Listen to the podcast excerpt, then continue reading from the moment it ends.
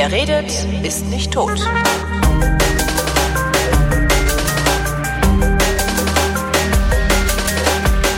Willkommen zu einer neuen Folge Fotografie mit Chris Marquardt, weil mit dem rede ich ja hier immer über Fotografie. Hallo Chris. Hallo Holger, wie geht's dir? Äh, ganz gut, muss ich sagen. Ähm, ja, doch. Doch, eigentlich gut. Ich kann, ich kann Eigentlich kaum gut. klagen. Eigentlich gut. Ja, es ist ja halt immer noch irgendwie dieses Pandemiegeschehen, was mich so ein Ja. bisschen beunruhigt. Steigende Zahlen Mitte August. Ähm, ich muss wieder im Großraumbüro arbeiten demnächst. Und das sind so Sachen, wo ich Ach denke. du Scheiße, echt? Ja, genau. Und das sind so Sachen, wo ich denke, ah nee, weil in diesem Großraumbüro sitzen halt auch Leute, die sofort anfangen zu winseln, wenn du das Fenster aufmachst. Ähm, nee, da kriege ich einen steifen Nacken vom Durchzug. Weißt du, wa- was halt auch Einer wieder der so eine größten Mythen, Ja. Durchzug, einer der größten Mythen die, des, des 21. Jahrhunderts. auch wieder ja. so eine Krankheit, die nur Deutsche haben, glaube ich. So. Das ist, und, und das ist so, also darum eigentlich. Also mich macht dieses Infektionsgeschehen wahrscheinlich übernervös, ja. aber ja, geht mir so ähnlich. Aber ja, letztlich, weiß ich, ich, ich habe dann lieber ein bisschen, bisschen Übernervos Übel- Übernervosität, die mich Worte verhaspeln lässt. Ich habe dann lieber ein bisschen mehr Übernervosität als äh, hinter die Arschkarte gezogen zu haben, weil ich, weil ich ein bisschen unvorsichtig gewesen bin. Also das ist ja immer so, ein Ja. bisschen, ja, ja. Und wenn man so, wenn man so die Spätschäden sieht, dann will man es einfach nicht haben. Nee, Punkt. genau, ganz hässlich. Na gut. Das heißt, wir brauchen auch gar nicht weiter zu diskutieren über unsere Live-Events. Mal gucken, wie Nee, es die Putins Tochter geht Ende des Jahres, ne? Ich wusste gar nicht, dass der eine Tochter hat. ja, das ist, das ist interessant, ne? Ich auch nicht. Taucht plötzlich so eine Tochter auf. Wenn es genehm ist, taucht die Tochter auf. Genau. Also für Menschenversuche nehme ich meine Tochter gerne her. Genau. genau. Ja, fotografiert habe ich auch nicht groß. Wir waren an der Ostsee eine Woche, Anfang August. Und äh, im Grunde habe ich die Kamera die ganze, ganze Zeit im Wohnwagen gelassen. Weil so, ich meine, so Ostseestrand ist natürlich ein super Motiv, aber auch nur solange da außer dir niemand sonst ist. Weißt du, dann so irgendwie ein Boot, was da irgendwie so auf, auf am- im Sand liegt und so hatte ich ja letztes Jahr gemacht, jede Menge Bilder von. Äh, Dieses Jahr war da halt alles voller Leute. Jetzt Ach nicht so, stimmt, jetzt, das war ja alles überfüllt. Ja. Nee, so schlimm war es nicht. Nee, Nicht? nee, nee wir War's waren nicht im so? Norden Rügens. Ähm, und da ist außer, außer dieses großen Campingplatzes, er ist ziemlich groß, und so ein paar Feriendörfer, was so ein Konzept ist übrigens, was mir völlig, völlig ungeläufig war, Feriendorf. Also da stehen halt im Wald so Holzhütten Mhm. in unterschiedlichen Luxuriositätsgraden. Und die kannst du halt so mieten, so 80 Euro am Tag. Ich glaube, die, die eine, eine Anlage, das waren 84 oder 86 Euro am Tag.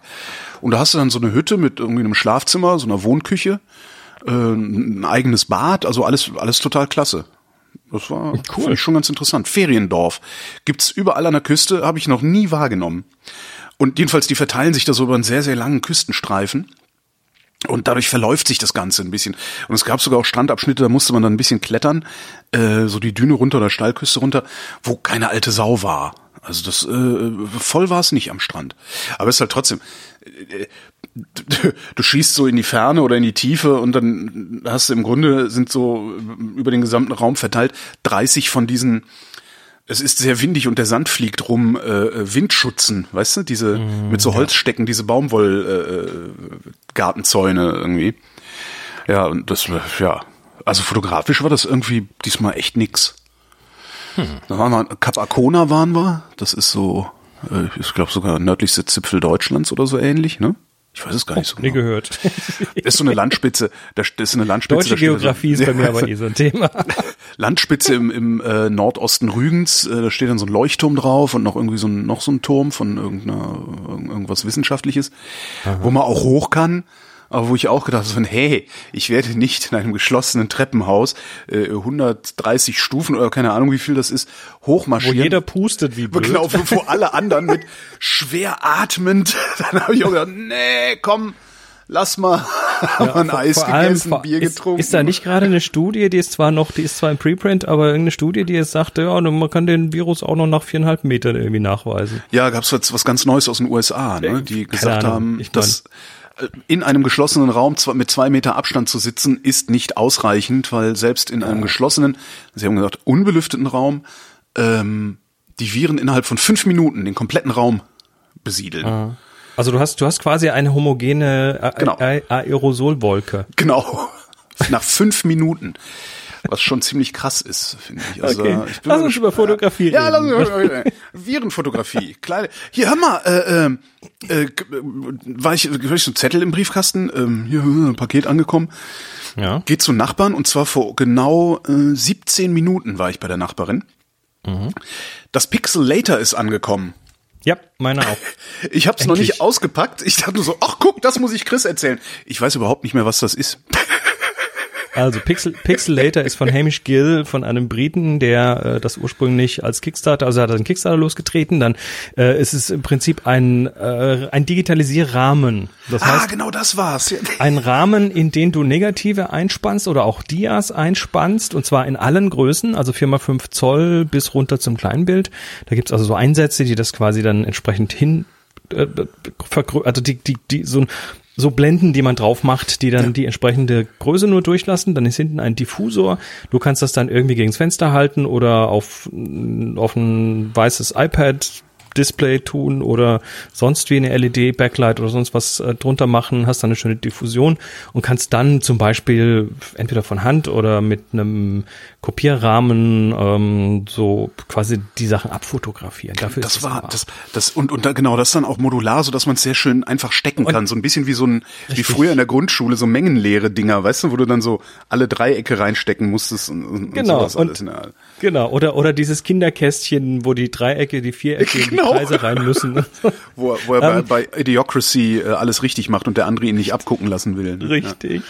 Ähm, also das sag mal. Interessante, das, das war wieder so eines, eines der, ähm, der Kickstarter-Projekte, wo ich unglaublich gern für bezahlt habe, weil Ja. ich habe einfach über, über Jahre, jetzt über zwei Jahre regelmäßig Unterhaltung bekommen.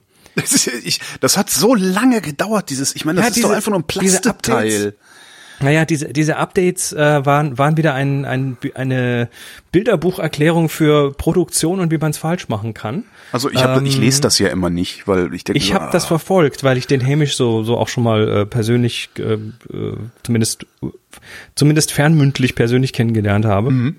Und äh, deshalb habe ich das ein bisschen verfolgt. Und der hat angefangen mit, ich baue das mit dem Lasercutter. Ja. Ich mache die Teile, ich, ich, ich, ich nehme das Kickstarter-Geld und investiere das in Lasercutter und mache hier eine Produktion, eine kleine Produktion. Äh, hat sich dann einen Production Consultant genommen, der gesagt hat, nix da, das muss mit, einem- mit einem äh, Plastikspritzgussverfahren gemacht werden. Dann kannst Okay. du die Teile quasi für Umme produzieren oder für ganz wenig Ah, okay, Kohle. Wie, wie, kannst Grenzkosten, Grenzkostenminimierung, genau. Genau, kannst dann quasi die, die, äh, die, die Menge hochschrauben, kannst das Ding dann in jeden Fotoladen platzieren und das ist einfach wesentlich lukrativer und auch einfacher in der Herstellung. Und du hast nix am Hut mit der Herstellung. Ja.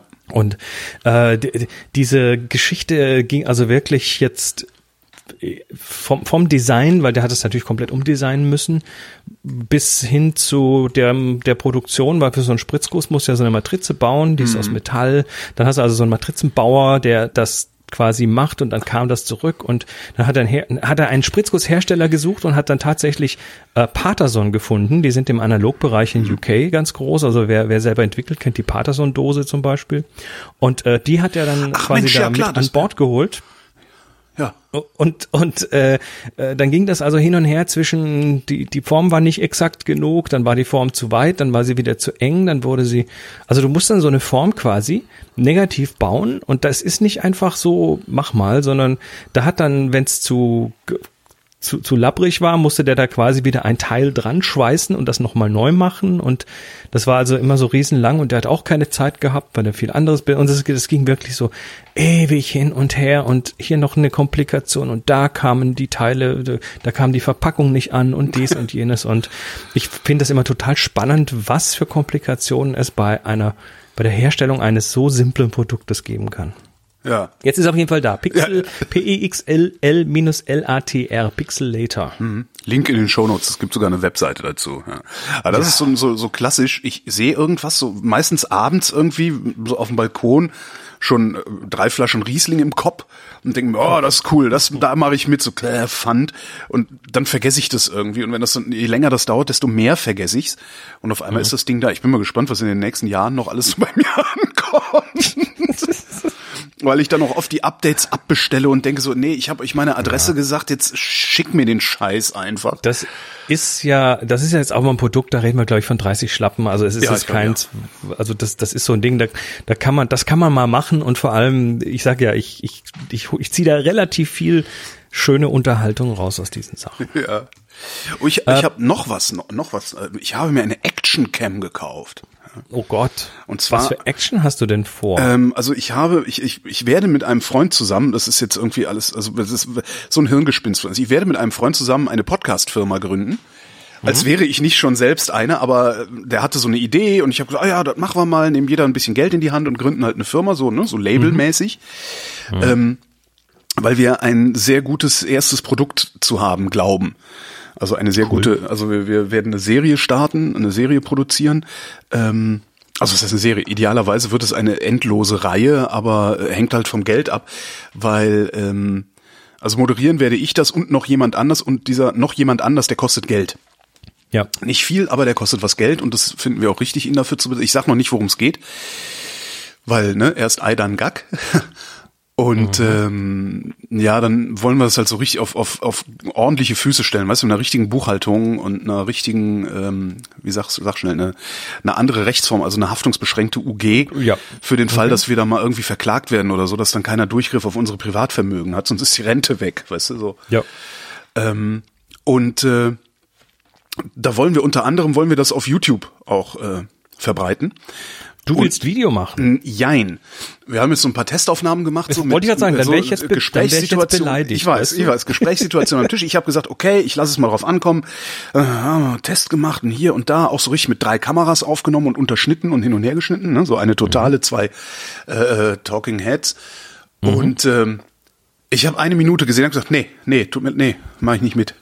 Geht nicht, kann ich, kann ich nicht, will ich nicht sehe ich nicht ein. Naja, und dann haben wir uns überlegt, dann machen wir halt, dann, dann machen wir halt so, ähm, weil du willst ja nicht nur ein Standbild haben, dann machen wir halt so Landschaftsaufnahmen, weißt du? So hier, boah, mhm. mit dem Fahrrad durch den Wald, mit dem Auto ah. mit die Auto, weißt du, so ein Scheiß.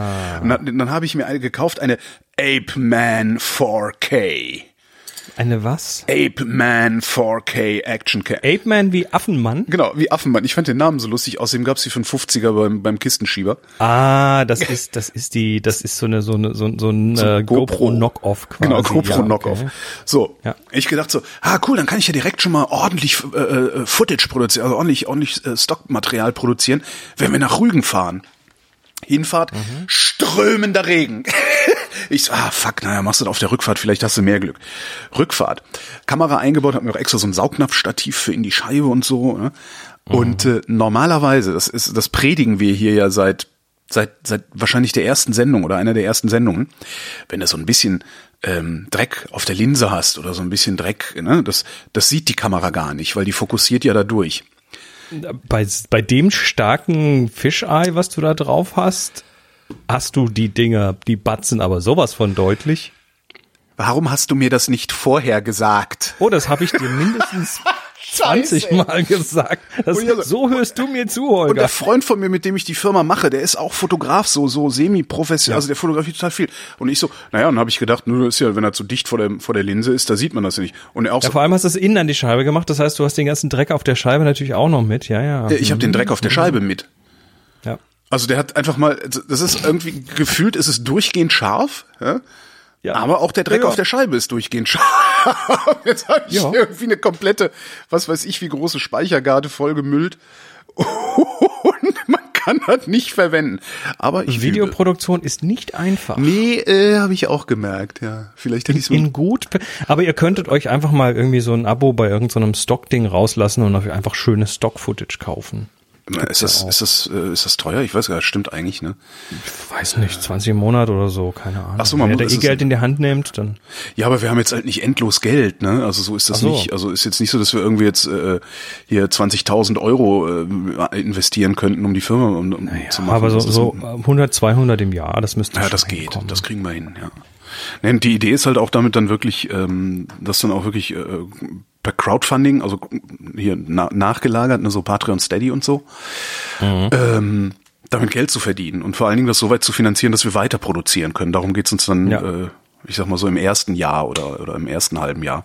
Und dann mal Ja, du gehst einfach, du gehst, du trittst an diese, an diese Bahner ran, die so, so Bahnfahrten, fünf Stunden Bahnfahrt quer durch die Schweiz irgendwie auf YouTube stellen, so vorne aus dem ja, Führerhaus raus. genau sowas. Und, äh, und, und, einigst dich mit denen, dass du denen, deren Footage verwenden darfst und dann dafür irgendwie in, äh, weiß nicht, einen Shoutout in den, in die, in die, in die, in den Abspann packst oder Ja. so. Aber äh, wieder was gelernt, Fischei ist nicht gut für, äh, ist nicht gut. Naja, es gibt, es gibt, es gibt verschiedene Brennweitenbereiche. Äh, Da ganz, ganz glaube nicht, dass rein meine gezoomt haben wir Tele, dann haben wir irgendwann normal, dann haben wir ähm, nach normal kommt irgendwann so der Weitwinkel und dann kommt irgendwo der, irgendwann der super Weitwinkel und dann kommt das Fischei und je weiter du Richtung Weitwinkel beziehungsweise Fischei gehst, desto größer wird deine Schärfenwurst. Ja. Ja, es so. ist, es ist, ich habe jetzt gerade noch mal geguckt, es ist sehr weitwinklig. Ja. Und was ich auch sehr lustig finde, ist diese optische Bildstabilisierung, Ah. wo das Bild dann auf so eine ganz bizarre Weise hinterherläuft. Ja. So wie wenn du besoffen bist und den Kopf schnell drehst, weißt du? Ja. Dann kommt ja auch der Raum so ein Stück später erst hinterher. Und da ist es auch so ein bisschen. Fand ich auch ganz cool. Ja. Ja, gut Ja, zu wissen. ja, ja, So Na, Bild, Bildstabilisierung kann gut aussehen, muss aber nicht immer. Nee, muss nicht. Naja, jedenfalls hatten wir gedacht, das wäre ein, cooles äh, Hintergrundbild, weißt du, dann ganz einfach dir irgendwie so meditativ irgendwie eine Fahrt über die Landstraße angucken und dabei einen Podcast Ja, hören. und das in Zeitlupe, dann hast du was ganz, was ganz cooles, ruhiges irgendwie, was In auch Zeitlupe, das ist eine geile Idee. stört. Ja, soweit, soweit Dafür- die Neuigkeiten aus meinem Leben. Ne? Das Es, es ist immer, immer wenn ich was Neues habe, scheitere ich erstmal. Ist dir das auch schon mal aufgefallen? ähm, nee, du, nein, nein, so darfst du es nicht sehen. Ich, ich mache musst das- Erfahrung. Du lernst, Ich lerne, genau. du lernst. Mit neuen Dingen lernt man. Ah, ähm, ähm, lass uns mal kurz ein paar Newsmeldungen hier Ja. angucken. Äh, da sind gerade so ein paar Sachen durchgedingst. Also wir nehmen das im August auf. Genau. Äh, Und weil ich mal wieder vergessen habe, eine Sendung zu veröffentlichen, was du schon quittiert hast. Wird wahrscheinlich im September. Wird wahrscheinlich im. September erscheinen, genau. Ist aber, ist aber nicht so wild, ist trotzdem irgendwie spannend. Und zwar äh, gibt es den Fotopionier Kodak und die sind gerade in einem ziemlichen Wandel. Sind sie eh schon länger. Die haben ja irgendwann ihre, ihre Filmsparte abgestoßen, die mit dann von Kodak Alaris aufgekauft wurde sozusagen. Das ist die Rentenkasse von Kodak, die das weiter betrieben hat. Ähm, mittlerweile ist das aber auch schon wieder irgendwie im Wandel und ähm, wo das hingeht, weiß ich nicht. Aber was jetzt auch interessant war vor kurzem, ähm, wurde, wurde Kodak ein Geldtopf aufgemacht. Und zwar die US-Regierung hat eine Dreiviertel Milliarde US-Dollar für Kodak freigemacht, also 760.000 Dollar ungefähr, äh, Millionen Dollar ungefähr. Und zwar, damit die Grundstoffe für Medikamente herstellen. Also äh, Kodak ist ja einfach aus der Filmsparte raus ein großes Chemieunternehmen. Ja. Ja, da wird, die haben die entsprechenden Anlagen und die können das natürlich auch nutzen, um irgendwelche pharmazeutischen Dinge zu machen. Da geht es wohl um Grundstoffe für Medikamente, die traditionell eigentlich nur noch in China und Indien gefertigt werden. Also alle Medikamente. Ja. Alle im Prinzip und ähm, Außer das da Sälbchen, soll, das der, das der Apotheker selber mischt. Und da soll quasi irgendwie ein Teil wieder nach USA zurückkommen. Ähm, und es ist einfach relativ naheliegend, dass eine Firma, die eh die Anlagen hat, die dann für was anderes nutzt. Ähm, das ist zum Beispiel bei Fuji auch schon länger so. Die sind, glaube ich, auch schon irgendwie länger im Kosmetikbereich unterwegs. Ähm, Wobei ich gerade lese, dass äh, die Regierung den Kredit erstmal auf Eis gelegt ja, hat. dazu komme ich. Ah, Dazu Entschuldigung, komme ich. ja. Ähm, weil das gibt so ein paar pikante Details drumherum. Nämlich während, zum Beispiel während der Gespräche mit der US-Regierung, die im Mai stattgefunden haben dazu, äh, während dieser Gespräche noch äh, sind wohl relativ große Aktienoptionspakete an den Vorstand und an den CEO von Kodak gegangen. Ja, aber das ist ein bedauerlicher Zufall. Also die, die, die Außer der Reihe. Ne? Ja. Das ist das eine. Das andere aber, dass das Handelsvolumen äh, der Kodak-Aktie schon ein bis zwei Tage vor dieser Ankündigung dramatisch nach oben gegangen ist. das heißt, die Freunde von Donald Trump äh, sind versorgt worden.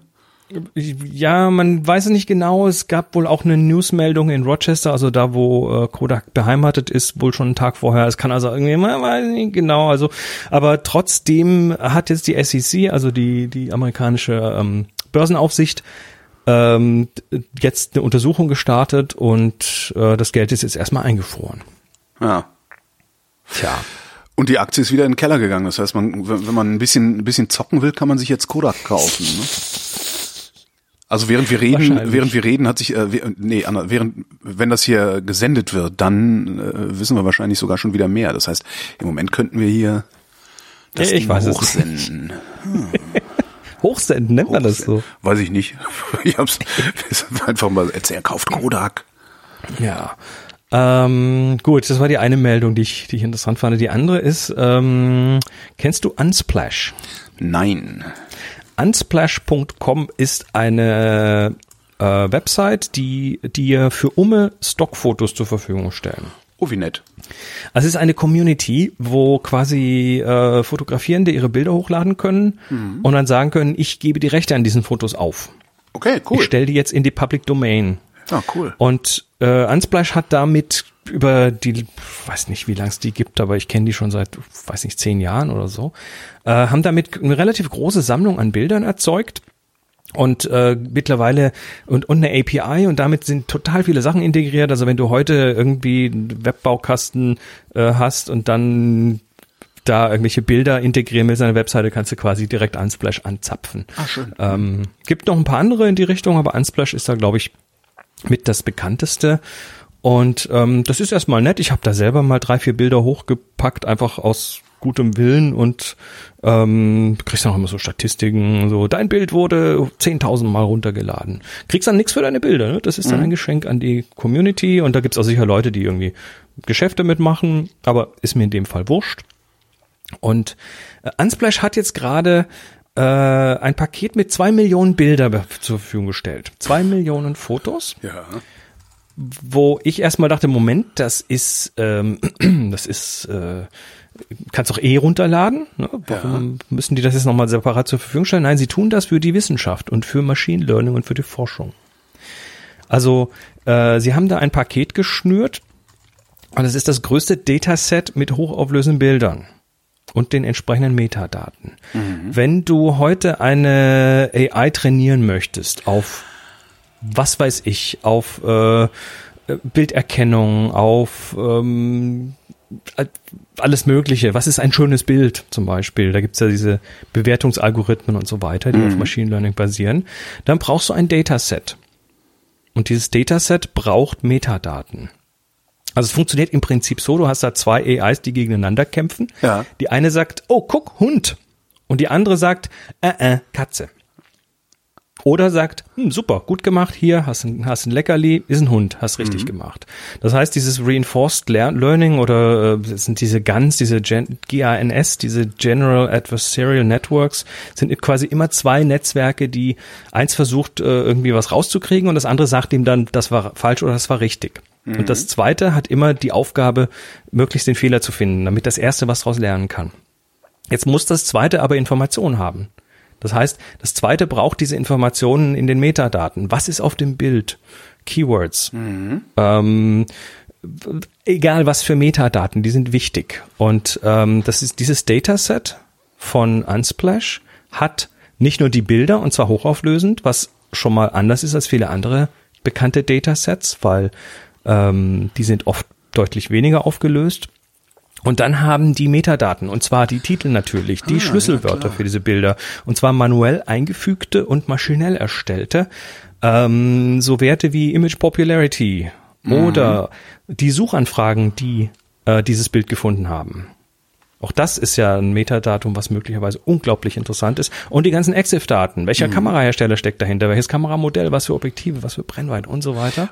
Und damit verdienen die dann ihr Geld in dem Moment, vermute ich mal. Nee, nee, nein, nein, nein, nein. Die haben das einfach haben verschenkt. Sie, sie haben zwei Versionen von diesem äh, Dataset jetzt online. Eine Light-Version ähm, mit 25.000 Bildern und 25.000 Schlüsselwörtern und ich glaube einer Million Suchanfragen. Die kannst du kommerziell und nicht kommerziell einfach so verwenden. Kannst du jetzt runterladen, wenn du möchtest. Ähm, und dann haben sie das Full Dataset. Da reden wir also von über zwei Millionen Bildern, über fünf Millionen Keywords, über 250 Millionen Suchanfragen darauf. Ähm, die darfst du nur nicht kommerziell verwenden und musst das Ganze begründen. Das heißt, kannst du sagen, hier, ich bin Forschungseinrichtung so und so und ich brauche diese Bilder. Ja. Wie Nice. Unsplash Geld macht, ähm, äh, Hat noch ich keiner ich, rausgefunden. ich, ich, ver- nee, ich, ich vermute über den API-Access zum Beispiel. Ja. Kann mir, ich, aber ich, ich rate jetzt nur, ich glaube, das lassen die sich bezahlen. Ja, für, also müssen ja irgendwie. Also weil aus der Community wird ja wahrscheinlich überhaupt kein Geld fließen dann, ne? Hm, Wahrscheinlich nicht. Aber solltest du zufälligerweise, irgendwie müssen sie sich bezahlen. Ja. Das kostet ja viel Geld, sowas. Ähm, aber solltest du jetzt zufälligerweise gerade ein neuronales Netz trainieren wollen auf Bilder, dann kannst du jetzt bei Unsplash mal anklopfen. Oh, cool. Ähm, das ist, ich, wir machen da, ich, ich schicke dir mal den Link rüber, den kannst du dann einfach mal in die Show Notes packen. Äh, was war noch Interessantes? Oh Gott. Der, nein, nein, nein, nein, ich, das, es, es ist eine schöne Sache. Ähm, ähm, mir, mir, also wenn wir uns die Kameralandschaft anschauen, die aktuelle, dann geht ja alles Richtung Spiegel los. Ja, der Spiegel ist überflüssig, das Prisma, wodurch man guckt, ist, ist überflüssig. Wir können den Platz sparen, wir machen kleinere Kameras, wir machen ähm, nur noch den Blick durch den Sensor auf das Bild beim Fotografieren. Äh, wenn da nicht ein kleines gallisches Dorf wäre, was sagt, nö, machen wir nicht mit. Und die heißen Pentax. Pentax hatte jetzt gerade äh, Präsentationen online, virtuell natürlich, ähm, zu ihrer Philosophie und ein bisschen über zukünftige Produkte. Ähm, das war, kannst du, kannst du auf YouTube äh, anschauen. Auch da schicke ich, packen wir mal die Links in die Show Notes. Und das sind so zwei Videos, äh, Teil 1 und Teil 2. Das ist sehr, sehr japanisch, sehr, also ich find's total schön anzuschauen, wie die Japaner so miteinander umgehen, mit den Verbeugungen, mit den äh, Mannerisms, finde ich klasse, mag ich total. Und äh, die sagen, äh, spiegellos machen wir nicht mit. Die haben sich Das jetzt ist ihre aber mutig, ne? und, und sie, sie halten den Spiegel und das Pentaprisma. Ja, also dieses Teil oben in die Spiegelreflexkamera. Also sag mal so, du hast normalerweise ähm, zwei Komponenten bei so einer Spiegelreflexkamera. Das ist, äh, die essentiell sind. Das eine ist der Spiegelkasten, da wo das Bild quasi umgelenkt wird vorm Sensor nach oben. Und dann oben dieses Pentaprisma, was das Bild wieder umdreht, so dass du auch äh, das optische Bild dann sehen kannst. Und Penta, Pentax, der Name kommt schon vom Pentaprisma, da leitet sich das ab. Ähm, halten halt genau das jetzt hoch. Und sagen, wir sind die Besten, wir können das und wir können das besser als alle anderen. Und ähm, ich vermute mal unter der Hand wahrscheinlich, wir können eh nicht mit den großen spiegellosen äh, auf, auf diesem Terrain ja. ähm, äh, in den Wettbewerb treten. Und äh, deshalb sagen sie, für uns ist der optische Sucher die Zukunft. Da bleiben wir, das machen wir. Das übersetzt sich für mich so ein bisschen in, äh, sie haben eine Nische und sie fühlen sich gut und die wollen sie jetzt eben noch bewusster belegen. Also optischer Viewfinder. Aber- ich habe das, Kann, kann das, ja, kann das funktionieren? Oder äh, kegeln die sich damit dann langfristig selbst raus? Ich kann es dir nicht sagen. Also für mich wirkt es auf jeden Fall unglaublich sympathisch, weil sie schwimmen Absolut, damit ja, einfach ja, absolut. deutlich gegen den Strom. Ähm, ich persönlich bin erklärter Fan des optischen Viewfinders. Warum? Also ich werde, weil es unmittelbarer ist. Du hast äh, mittlerweile zwar 120 Frames pro Sekunde in diesen optischen Viewfindern und, und äh, unglaubliche Auflösungen, aber ich habt ihr ja dann immer wieder auf irgendwelchen Veranstaltungen in der Hand die Dinger und äh, Moni hat ja jetzt so eine so eine Z6 von Nikon und ich äh, ich spiele also mit dem Zeug auch und das ist ganz toll, wenn man so What you see is what you get hat. Das ist auch total hilfreich. Das äh, das für mich ist es aber irgendwie so ein Ding aus eine Mischung aus ähm, ich muss mehr Skill an den Tag legen, ich muss mein Können äh, oder ich kann mein Können da ähm, einsetzen weil wenn du den Live-Preview nicht hast, dann musst du eben andere Sachen tun, damit das Bild trotzdem gut rauskommt. Das ist das eine. Und das andere ist, es fühlt sich einfach nochmal einen Ticken unmittelbarer an. Und diese direkte Verbindung zu deinem Subjekt. äh, Ja, 120 Frames pro Sekunde, du hast wahrscheinlich nur ein paar Millisekunden Delay, aber Ja, aber es ist, Äh, ja, es- ich, verstehe, das ist so ein bisschen wie, ähm, ja, wie SUV fahren. du fährst zwar Auto und es funktioniert auch alles so wie, wie, wie, wie überall sonst auch, aber in so einem Ding, also spätestens so ab Größe BMW X3, eigentlich auch schon X1, bist du so ein bisschen stärker abgeschirmt von der Disconnect, Außenwelt. ja. Disconnected, genau. Obwohl das eigentlich gar nicht, das, äh, das faktisch äh, vielleicht gar nicht so ist, weil die Assistenzsysteme, die helfen, die, die machen sogar, dass du schneller bremst und diesen ganzen Schnickschnack. Aber trotzdem fühlst du dich irgendwie anders als in einem alten Golf beispielsweise. Jetzt mal vom Komfort äh, ganz abgesehen. Ich verstehe schon, was du meinst, ja. Und das, und das ist, da, da ist so ein, so ein, ich bin, ich bin ja dann doch ein sehr rationeller Mensch, aber trotzdem, da ist so ein bisschen was auf dieser Feel-Ebene, weißt du? Auf dieser Gefühlsebene, die ich gar nicht unbedingt in Worte fassen kann.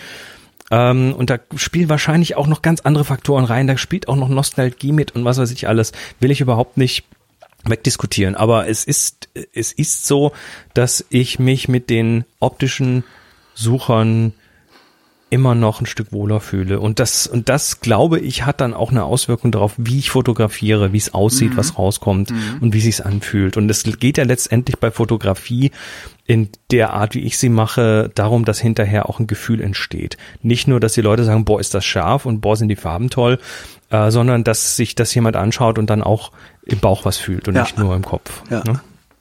Das ist für mich so. Und deshalb finde ich das total sympathisch. Ich habe jetzt aber keine Pentax-Kamera. Ich habe natürlich meine Spiegelreflex noch, meine Canons habe ich, aber ähm, und die Pentax, äh, die K1 hatte ich ja mal in der Hand und das war so ein bisschen, ja, ist mir fast schon ein bisschen wieder zu technisch.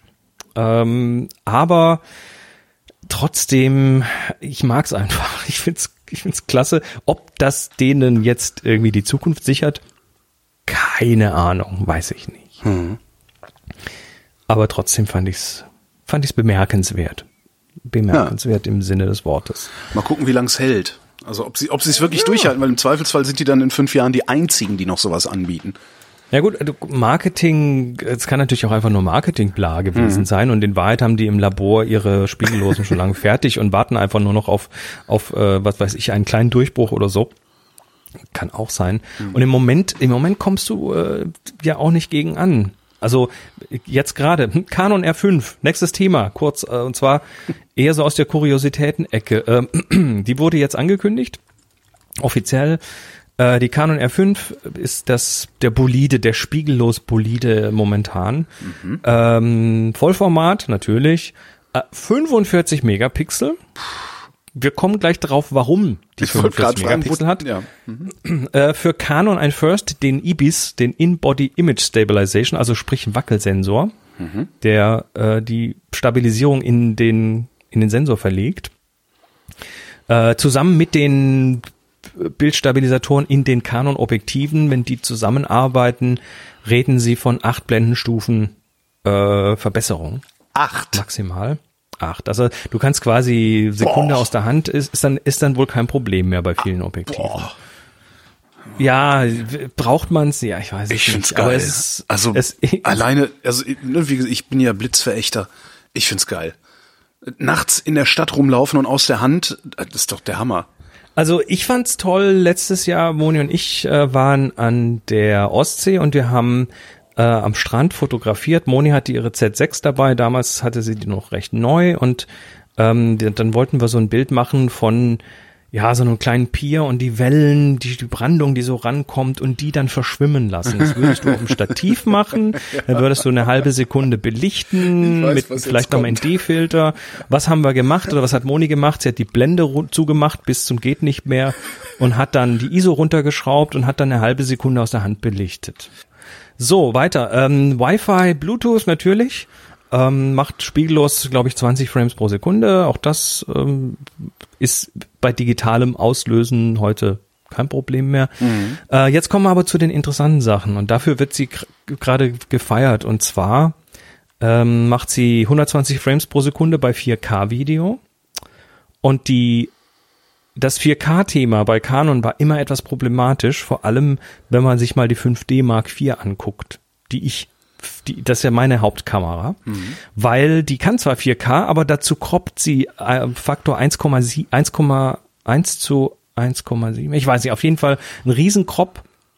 Die nimmt also nur einen Teil vom Sensor, nicht den ganzen Sensor und das ist doof. Ähm, was die R5 macht, ist, sie nimmt den gesamten Sensor her. Also die haben da wohl auf Prozessorseite einen ordentlichen Schritt vorwärts gemacht. Ähm, und damit kriegen sie das hin, aber sie kriegen auch 8K-Video hin. 8K ist viermal so viel Daten wie 4K, was Kino- viermal so viel Daten ist wie oder? 1080p. Das ist mehr als Kino. Die, die, die guten Kinoprojektoren haben das äh, 4K DCI. Das Mhm. ist ähm, ja 4K Auflösung, also 4K auf der langen Seite, 4000 Pixel plus minus. Äh, 8K RAW Video ist Oh, RAW Video, Moment, das kommt noch dazu. Die kann auch 8K RAW Video. One das ist so wie thing. bei Fotos, der Unterschied zwischen JPEG und RAW. Du hast im RAW einfach mehr Daten, du kannst da hinterher Ja, noch die- viel mitmachen. Die muss sich doch, das, wie, wie verarbeitet die diese Datenmengen?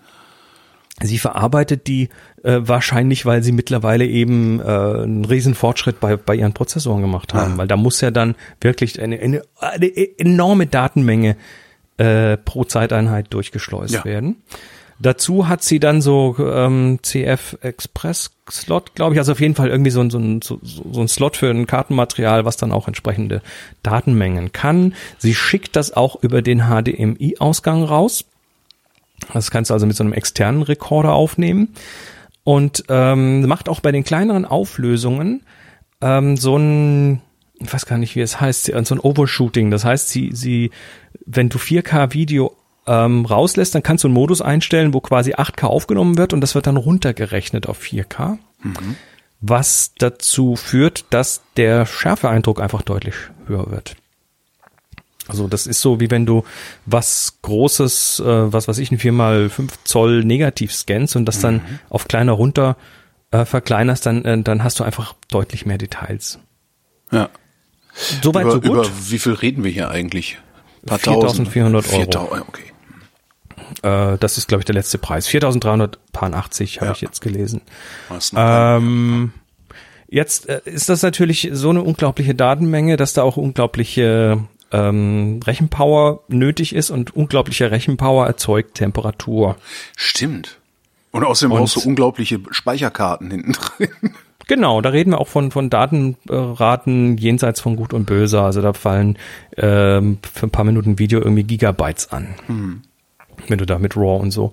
Ähm, aber egal, ne? wer das braucht, kann das jetzt haben. Ähm, aber das Tem Temperaturproblem ist tatsächlich da, weil diese Kamera hat jetzt irgendwie keinen Lüfter drin. Und ähm, deshalb kommt quasi die Überhitzung mit Ansage. Canon hat gleich äh, relativ schnell gesagt, ja, diese Kamera ähm, wird 8K Video RAW nicht zwei Stunden am Stück filmen können. Das geht einfach nicht.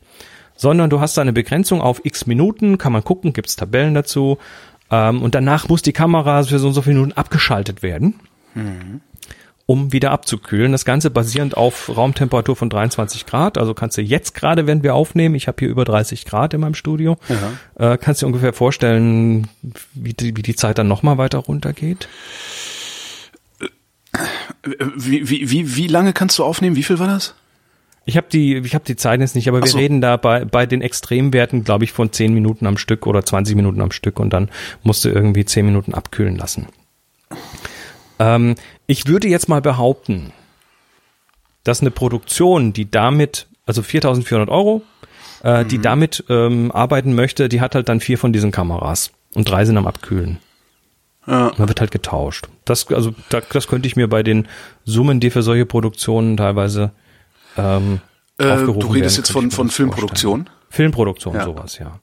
Ähm, wenn ich zu Hause hier mein Webvideo aufnehme, meine virtuelle Lehrveranstaltung mache, ist das kein Thema, weil da brauche ich weder 8K noch 4K. Und ähm, es gibt auch so einen so einen unruntergesampelten Modus von 4K, wo du auch quasi permanent mitarbeiten kannst, ohne Pause. Aber die höheren Modi, wo einfach mehr Rechenleistung ge gefordert wird, äh, die haben diese Abkühlung. Und das war schon in den, in, klassischerweise neue Kamera kommt raus, dann kriegen die ganzen Influencer, YouTuber kriegen die mal äh, einen Monat vorher und dürfen schon mal irgendwie ein Werbefilmchen machen und dann am so und so vielten dürfen sie es releasen. Und fast alle haben halt gesagt, naja, das äh, Ding hört halt irgendwann auf zu filmen, weil, weil zu heiß. Ja. Und ähm, das war so ein bisschen ein R5 Overheating Gate. Äh, zumindest haben es manche dazu hochstilisiert. Ähm, was dann kam, war ein Gerücht, Canon würde die Auslieferung verzögern wegen der Überhitzung. So, back to the drawing board. Äh, hat Canon natürlich sofort widersprochen, sagte, stimmt überhaupt nicht, natürlich liefern wir, gehen Sie weiter, gibt's nichts zu sehen. ähm, was ich, was ich auch glaube, weil du kannst nicht eine Kamera, we- wenn sie schon angekündigt und vor der Auslieferung steht, noch schnell umdesignen. So, da, da, reden, da, da reden wir von jahrelangen Designprozessen und Entwicklungsprozessen für so eine Kamera. Also die, die muss schon vor mindestens drei Jahren irgendwie konzipiert gewesen sein. Das heißt, die haben dann vor drei Jahren aber auch gewusst, dass sie äh, heute 8K Video machen können oder haben die einfach gesagt, wir machen, wir konzipieren jetzt und machen dann das maximal Mögliche? Entweder das oder es war wirklich schon vor, also diese Roadmaps der Firmen, die gehen ja teilweise echt Jahre in die Zukunft. Die wissen das schon Jahre vorher. Ich erinnere mich dran, ich habe ja mal früher bei HP gearbeitet und hatte damals Zugang in so ein, in so ein, das, das war zu Zeiten, als es noch Drucker und Scanner und Faxe gab und Ja. das separate Geräte waren. Und ähm, dann kamen ja irgendwann diese All-in-One. Dann hast du einen Druckerfax-Scanner. Ja. Und äh, diese Druckerfax-Scanner, die waren aber für die Firmen erstmal nicht so toll, weil damit haben sie ja nicht mehr einzelne Drucker, einzelne Fax und einzelne Scanner verkaufen können. Stimmt. Das heißt so die, diese Kannibalisierung der eigenen Produkte und äh, das habe ich da, äh, ich hatte da mal vor, in den 90ern irgendwann Zugang in so einen in so einen Testraum, wo so Testgeräte standen. Und da standen, ich glaube, fünf Jahre bevor die überhaupt mal auf dem Markt waren, waren diese Geräte schon fertig. Okay. Also wann und warum Ja, ein wahrscheinlich kann man das, das kann man sich wahrscheinlich auch ausrechnen dann, wenn man so eine Firma ist. Ne? Man so, wir haben jetzt Ja, in den vor letzten zehn Jahren alle so alle x Monate äh, einen Y-Entwicklungsschritt gemacht. Äh, wir prognostizieren das jetzt einfach mal. Ja. Ja, vor allem äh, ähm, haben die Firmen ja, haben die Firmen ja auch ein Radar, die gucken ja auch, was machen die anderen und was für Gerüchte gibt es und wo wollen die hin und müssen wir da vielleicht auch was tun und und und. Aber Entwicklungszyklen sind ewig lang. Und ähm, naja, auf jeden Fall, äh, Canon sagt, nö, das ist okay, das ist halt wie es ist. Es sind dann tatsächlich auch schon Produkte auf den Markt gekommen. Also eines ist so ein so ein so ein äh, Lüfter. Ne? Also die R5 hat ein Klappdisplay hinten. Das kannst du also wegklappen. Und äh, es gibt tatsächlich so ein so Kühlkörperlüfter, den du machst das Display, klappst du weg und pappst den dann hinten quasi auf die Fläche, die da frei wird, drauf. Also auf die Rückseite des Sensors sozusagen oder der Platine. Ähm, und da ist dann ein Lüfter drauf, ein Kühlelement und ein elektrisches Kühlelement, ein Peltier-Element. Meine Güte. Und das äh, betreibst du dann quasi mit, mit USB-Strom und das kühlt dir dann von hinten die Kamera. Das ist von irgendeinem Dritthersteller. Ähm, andere machen es noch anders, also Sigma FP zum Beispiel, diese kleine handliche Sigma vollformatige, die so, die so locker in die Handfläche passt. Ähm, die hat hinten dran so Kühllöcher. Also die hat hinten sowas, wo dann quasi passiv gekühlt wird. Und ähm, Sony, ja, hm, Sony hat ja auch schon traditionell gerne mal Überhitzungsprobleme, also es ist nichts Besonderes. Ich habe hier die, ja, mein, meine, meine, meine Noble Webcam, die 5100 von Sony. Ähm, wenn du deine Karte reintust und aufnimmst, und da reden wir von 1080, also da reden wir noch nicht mal, da reden wir von Full HD und nicht von 4K, ähm, die ist aber auch schon ein paar Jahre älter, dann macht die nach zwischen 5 und 15 Minuten einfach Stopp und sagt, ich muss es mal abkühlen. Also, und man will ja auch keinen lauten Lüfter in so einer Kamera haben. Nee, und das, ich, das, ich, das, das ergibt alles wenig Sinn. Also das, ja, naja. Aber es, es ist interessant, was jetzt passiert ist. Und das ist das Kuriose hier dran. Also der Rest war noch nicht kurios, aber warum ich es Oh. unter kurios gepackt habe, ist, es gibt ähm, natürlich auch immer Leute, äh, die auf Patente gucken. Ja. Und zwar ähm, jetzt eben, also letztes Jahr im November kam zum Beispiel ein, ein Patent raus und das war ein, ein Objektiv, also von Canon ein Patent. Heißt nicht, dass es ein Produkt wird, aber zumindest, dass sie sich's mal angeguckt haben. Ein Objektiv, was eine Lüftung drin hat, die auf den Sensor äh, Luft pustet. Und damals hatten wir, da hatten wir auf Happy Shooting drüber gesprochen und haben spekuliert, wofür das wohl da ist. Und unsere Spekulation war dann, naja, Staub vom Sensor entfernen. So falsch kann man liegen. Das ist also, das ist also vermutlich eher was zum Thema Kühlung. Ähm, zweites Patent, das ist jetzt erst rausgekommen, ähm, jetzt im, im Juli 2020. Ähm, da hat Canon äh, nämlich auch einen Objektivadapter patentiert mit aktiver Kühlung eingebaut. Alter. Ja, ich sehe es gerade. Also, das ist doch aber. du hast ja heute die EF-Objektive und dann hast du die R-Kameras, also den anderen Mount und dann brauchst du einen Adapter dazwischen und die haben jetzt einen patentiert, der eben dann auch so ein bisschen Luft reinpustet oder durch, durchschleust in irgendeiner Form. Aber das geilste Patent ist das dritte. Das ist auch von letztem Jahr. Das ist aber auch, mir ist das an mir vorbeigegangen. Und da musste mal kurz die Bilder angucken dazu. äh, bin ich? Detachable Fan. Detachable fan for cooling 1DX like DSLR through the viewfinder. Also, Das ist mir Ob- ehrlich und- gesagt, und jetzt- finde ich, ja. jetzt schließt sich der Kreis, ne? Pentax optischer Viewfinder, DSLR ist optischer Viewfinder. Ähm, und dieser optische Viewfinder, der hat natürlich in irgendeiner Form einen Kanal in die Kamera rein. Das ist nicht hermetisch abgeschlossen, das Ja. Ding. Und die haben jetzt ein Patent für einen Aufsatz. Du kennst das hinten an dem an dem Viewfinder, da kannst du so eine, hast du so ein Gummiteil dran, Genau, was man das so ins Auge drückt. Das, kannst du abmachen, kannst du Größeres drauf machen, kann man super verlieren Korrekt. übrigens. Äh, Auch, auch das. Und äh, die haben jetzt quasi einen Aufsatz da patentiert, den man da dann draufschieben kann. Es ist ein Kühlungssucher. Und da ist ein- das ist geil. Da ist ein kleiner Lüfter drin, der dann quasi von hinten ähm, Luft absaugt. Also von vorne kommt dann kühle Luft und die wird hinten aus dem Viewfinder rausgesaugt äh, durch das durch den kleinen Lüfter. Wie gesagt, Pat Pat Patente sind erstmal Schall und Rauch. Oft wird ja nur patentiert, dass man dann später äh, den anderen dann verklagen kann. Genau. Aber ich finde die Aber- Vorstellung, ja, nein, ich ein Lüfter, ein Su- Lüftungs, nee, wie nennt man das? Ein Kühlungssucher, sagte ich eben, genau. Das, Genau, ich, das ist äh, eine der albernsten Ideen, die ich bisher gehört habe. Also, Auf, auf Happy Shooting hat es irgendjemand als Wimpernstutzer bezeichnet. genau. oh. Wo, wobei, wobei sowas ja wahrscheinlich eher für den Vi Videomodus wichtig ist. Ah, Sie fotografieren immer mit dem linken Auge, nicht? Alles abgemäht, wund. Hat mal jemand geguckt, ob die da vielleicht auch noch irgendwie Augentropfen patentiert haben oder so.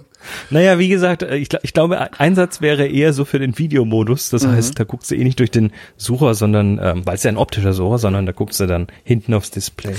Wird die, äh, wird die auch beim einfachen Fotografieren zu heiß oder kannst du als Fotograf damit ganz normal weiterarbeiten? Das kriegt die. Kannst du okay. ganz normal, ja, ja, ja, ja. Ja. Wimpernstutzer. Es ist furchtbar. Ja, Ähm, aber das- tatsächlich ein Kuriosum. Du hattest recht.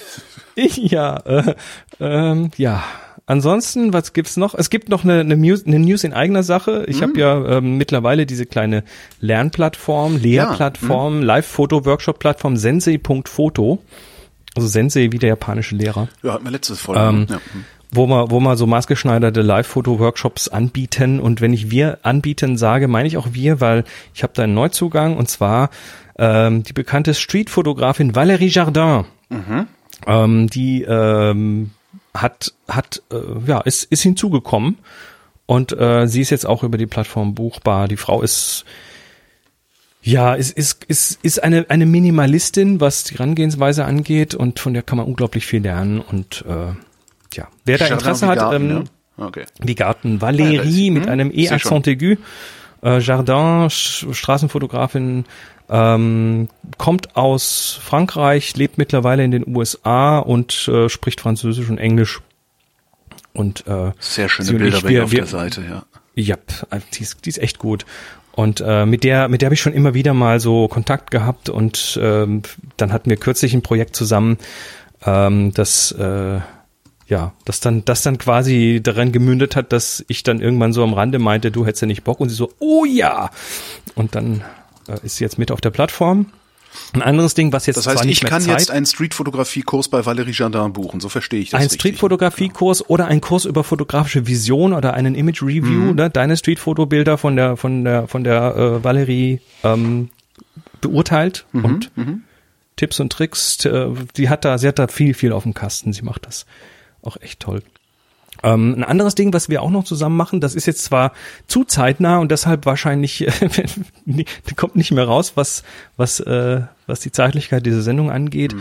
Aber am 21. August werden äh, Valerie Wurden. und ich unterrichten. Äh, werden Wurden, Valerie und hätten, ich unterrichtet haben. unterrichtet werden wurden. unterrichtet haben. Futur 2. Korrekt. Gibt's nur im Podcast.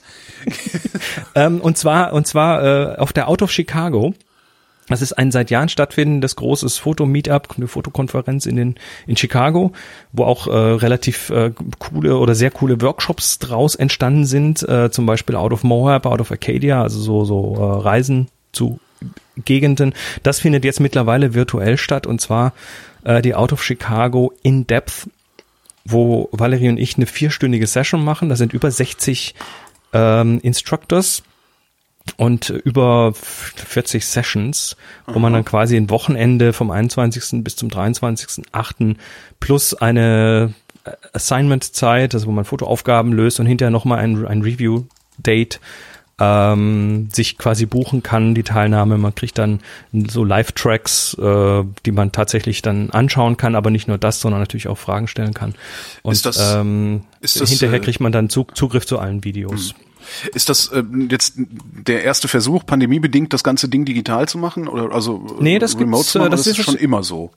Nee, das ist jetzt äh, pandemiebedingt, aber das ist schon die zweite Version, die wir im April schon mal eine Ah, okay. Das heißt, es wird es auch auch sehr- noch mal geben, dann lohnt es sich darauf hinzuweisen. Da, darum Ja, wahrscheinlich, sehr wahrscheinlich. Äh, die haben im April eine gemacht ähm, und haben das, also es, es lief schon sehr, sehr gut, haben daraus natürlich nochmal viel gelernt und haben jetzt eine, eine richtige tolle aufgezogen, wo dann wirklich äh, so die, die Falten noch ausgebügelt sind.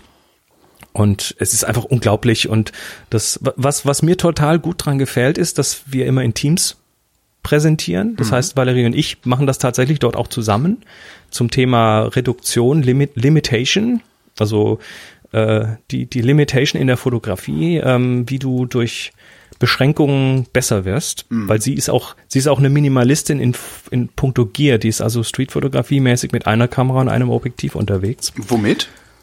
Ähm, darfst du mich nicht fragen, weiß Okay. ich nicht mal. Ist aber auch, ist, ist mir auch nicht wichtig. Ähm, und ich äh, werde den Teil dann tatsächlich nochmal weiterführen in Richtung analoge Fotografie und zwar be ganz besonders in Richtung die Reihenfolge der Entscheidungen und wie die sich auf den kreativen Prozess auswirken, weil du hast beim Film Fotografieren, beim analogen Fotografieren viele Entscheidungen, die du eher am Anfang des Prozesses triffst, während du beim digitalen Fotografieren viele Entscheidungen eher am Ende des Prozesses triffst. Und das, äh, und, und das wirkt sich aus und das hat Auswirkungen. Und das ist quasi so, so der grobe Themenbereich. Aber es gibt, es gibt da andere Workshops für, über, über Blümchenfotografie, über, also hier Makro-Specials und ähm, Astro-Geschichten und äh, Sachen über Bildbearbeitung, Bildkomposition und, und, und. Ähm, und ich bin total happy, dass ich da so einen Fuß reinbekommen habe, weil vor allem äh, ich, ich als Analoger dort, weil das ist so quasi mein, mein Ding dort dann. Ich bin dann neben anderen Instructors, die die dann so Koryphäen sind wie ähm, äh, die, die, die Fotografen, die äh, bei Ansel Adams assistiert haben. Und so. Also Leu Leute, die heute noch äh, als einzige die Prints von den Ansel Adams Negativen machen dürfen und so weiter. Dürfen auch geil. Ja. Dürfen. Und ich, ich, ich, ich, ähm, ich muss da echt, äh, Ja, aber also, äh, du wirst dann zum Fanboy, verstehe ich das gerade richtig? Nee, ich, ich Das bin, ich bin eher in awe. Ich bin eher so, ähm, oh Gott, ich darf neben diesen Menschen unterrichten. Mhm. Das ist für mich so, äh, äh, es ist spannend. Ja. Es ist einfach sehr, sehr spannend. Na gut, aber das ist jetzt schon rum, wenn die Sendung rauskommt. Genau. Aber vielleicht gibt's ja noch eine zweite Version davon. Eben. Gehe ich jetzt mal schwer von aus. Also, ja. Hoffe ich mal. Ja. Äh, vielleicht scrolle ich mal hoch, ne? Oh, hatten wir doch eben. Thema Fischei, fragt Schmidlauch. Chris ist ja ein großer Freund der Weitwinkelfotografie. Als weitwinkligstes Objektiv habe ich mir zum Spielen ein billiges 9 mm Fisheye Lens Cap gekauft. Feste Blende, manueller Fokus, schlechte Vergütung und habe schon durchaus Spaß damit rumzuspielen. Zählt für euch Fisheye noch zur gleichen Kategorie wie normale Weitwinkelobjektive oder ist es so speziell, dass es schon eine eigene Kategorie bildet? Wofür setzt ihr es gerne ein und was haltet ihr vom nachträglichen Entzerren? Ja, was ich mit dem Fisheye mache, haben wir ja heute schon gelernt. Ja, Fischer ist eine eigene Kategorie, würde ich sagen. Also die die Objektive, die versuchen ja, äh, die meisten Objektive versuchen ja rektilinear darzustellen. Also sprich eine gerade Linie, die du siehst, bleibt auch gerade. Ähm, was dann bei sehr starken Weitwinkeln irgendwann zu dem Problem führt, dass du am Rand sehr starke Verzerrungen bekommst. Also einfach, dass Linien zum Rand hin einfach viel, viel länger werden. Ähm, und das ge- umgeht das Ganze, indem es einfach die Linien biegt. Das heißt, es, sie werden nach innen gebogen. Damit hast du alles, was nicht durch den Mittelpunkt des Bildes geht. Jede Linie, die nicht durch den Mittelpunkt des Bildes geht, wird halt ähm, zum Rand hin, zum Bildrand hin immer stärker krumm. Und das ist so, ja, für mich ist das eine eigene Kategorie. Für mich ist das ist ein super Weitwinkel und ähm, da gibt es natürlich auch Software, die das dann entzerren kann, also die dann die Linie wieder gerade macht. Dann verlierst du Bildwinkel ähm, und hast dann eigentlich wieder rektilineare Bilder. Aber ähm, ich, ich finde den Charme des Fisheye ja gerade, dass es so gebogen ist und dass das was was visuell mit dem Bild macht. Ähm, ich spiele mir sowas auch ganz gern mal, aber ist dann immer in der Regel sehr sehr homöopathisch eingesetzt. Ab wie viel Millimeter äh, ist es eigentlich ein Fisheye? Ja, das, das äh, hat mit den Millimetern, äh, es ist nicht so, dass automatisch bei weniger Millimetern es plötzlich zum Fischei wird, Ah, okay. sondern das ist die Objektivkonstruktion tatsächlich. Okay. Be äh, systembedingt ist das Fischei immer sehr weitwinklig, aber es könnte auch ein 30 Millimeter geben, was krumme Linien macht. Wahrscheinlich gibt's die sogar. Aber ähm, das ist eine konstruktionsbedingte Geschichte. Du kannst auch ein 8 Millimeter Objektiv noch mit geraden Linien machen, aber dann hast du extremste Verzerrungen. Frank hat äh, einen halben Roman geschrieben und irgendwann schreibt er, ich vermute, den Teil bis hierher wird Holgi nun im Expresstempo garniert mit einigen Blablablas vorgelesen haben. Also nun die Fragen. Nein, Oder werde ich nicht nicht vorgelesen vorgelesen. haben. Erste Frage. Gibt es einen Grund, dass ihr euch nur in der Welt der Canon, Nikon, Fuji, Sony aufhaltet? Ich denke, Olympus hat doch sicherlich eine Daseinsberechtigung, oder? Lass mich antworten. Das ist die erste Frage. Ja, ich antworte mal. Ja. Zweite Frage. Ich bin von Apple zu Windows gewechselt. Dort vermisse ich ein Programm wie Fotos zur Dateiorganisation. Ich meine, das macht Lightroom auch. Gibt es vernünftige Windows-Alternativen? Das bordeigene Fotos gefällt mir nicht. Alleine schon der lethargische Import vom Handy ist eine Katastrophe. Toll wäre auch, wenn die Dateien im Original erhalten bleiben, man also nicht bei einem Wechsel des Rechners nur eine Datenbank hätte, die man wieder exportieren muss. War beim Umzug von Apple und zu Windows so. Gibt's da was? Ähm, wahrscheinlich gibt's da was, aber ich bin nicht in der Windows-Welt zu Hause und deshalb weiß ich das nicht. Also bitte in die Kommentare, falls jemand Ja. eine, eine gute Alternative zu äh, Apples Fotos hat auf Windows, dann wäre das der richtige Platz dafür. Dritte Frage. Im Moment verändere ich ausschließlich Blende und Zeit, um meine Bilder zu machen. Wie wichtig seht ihr zusätzlich ISO und oder Weißabgleich hinzuzunehmen? Wie wäre bei, ein, bei den vier Parametern euer Ranking, beziehungsweise welche kann man relativ einfach zum Beispiel mit GIMP später noch korrigieren? Also Weißabgleich kannst du, wenn du RAW arbeitest, immer korrigieren. Da hast du ohne Qualitätsverlust die Korrekturmöglichkeit. Ähm, Blende und Zeit und auch ISO sind technische und, und auch kreative Parameter. Das heißt, äh, die Wertung ist dann dadurch, was dir wichtig ist. Weil so eine Blende macht halt nicht nur dunkler und heller, sondern macht die Schärfentiefe anders. Zeit macht nicht nur dunkler und heller, sondern macht die Bewegung, die im Bild abgebildet ist, anders. Und äh, ISO macht äh, möglicherweise einfach äh, reduziert den Dynamikumfang beziehungsweise ähm, macht Bildrauschen oder Bildartefakte nochmal anders. Ja. Ähm, die, bei, allerdings bei heutigen Sensoren hast du dermaßen viel Spielraum, dass wenn man, wenn man mit einer Automatik arbeiten möchte, dann kann man sie einfach die ISO auf Automatik stellen und den Rest quasi als kreative Parameter. Hör auf, das ständig zu sagen, sonst kaufe ich mir wieder eine OM10. Nein, tu das nicht. Okay, dann, dann tue ich das nicht. Tu das nicht. Du hast Ver Verbot, batz, batz auf die Finger. Au, so. au.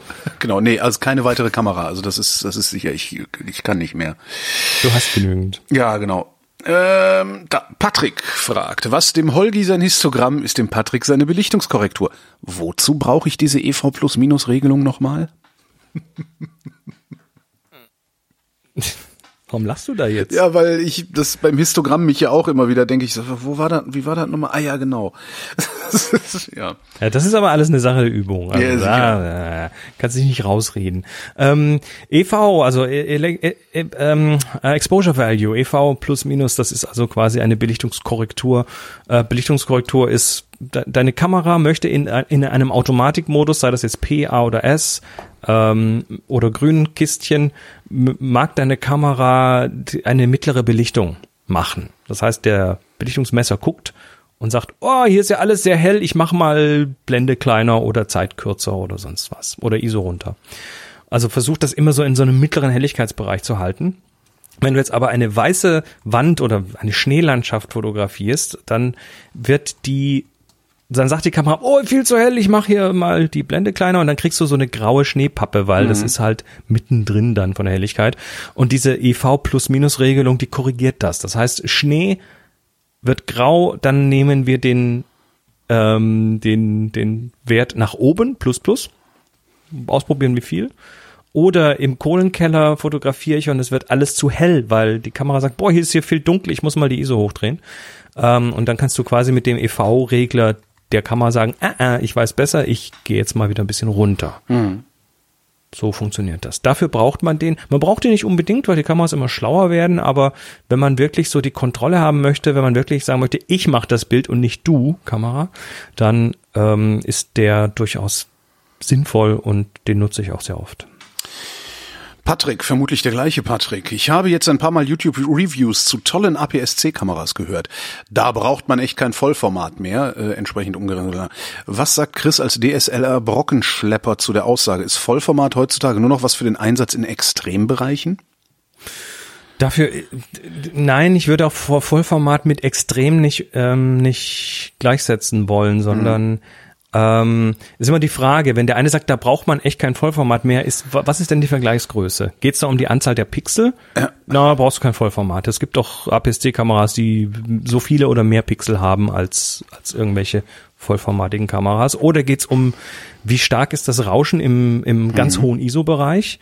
Äh, da sind die vollformatigen wahrscheinlich ein bisschen besser bei gleicher Pixelanzahl, weil die einzelnen Pixel größer sind. Deshalb äh, nicht so variieren.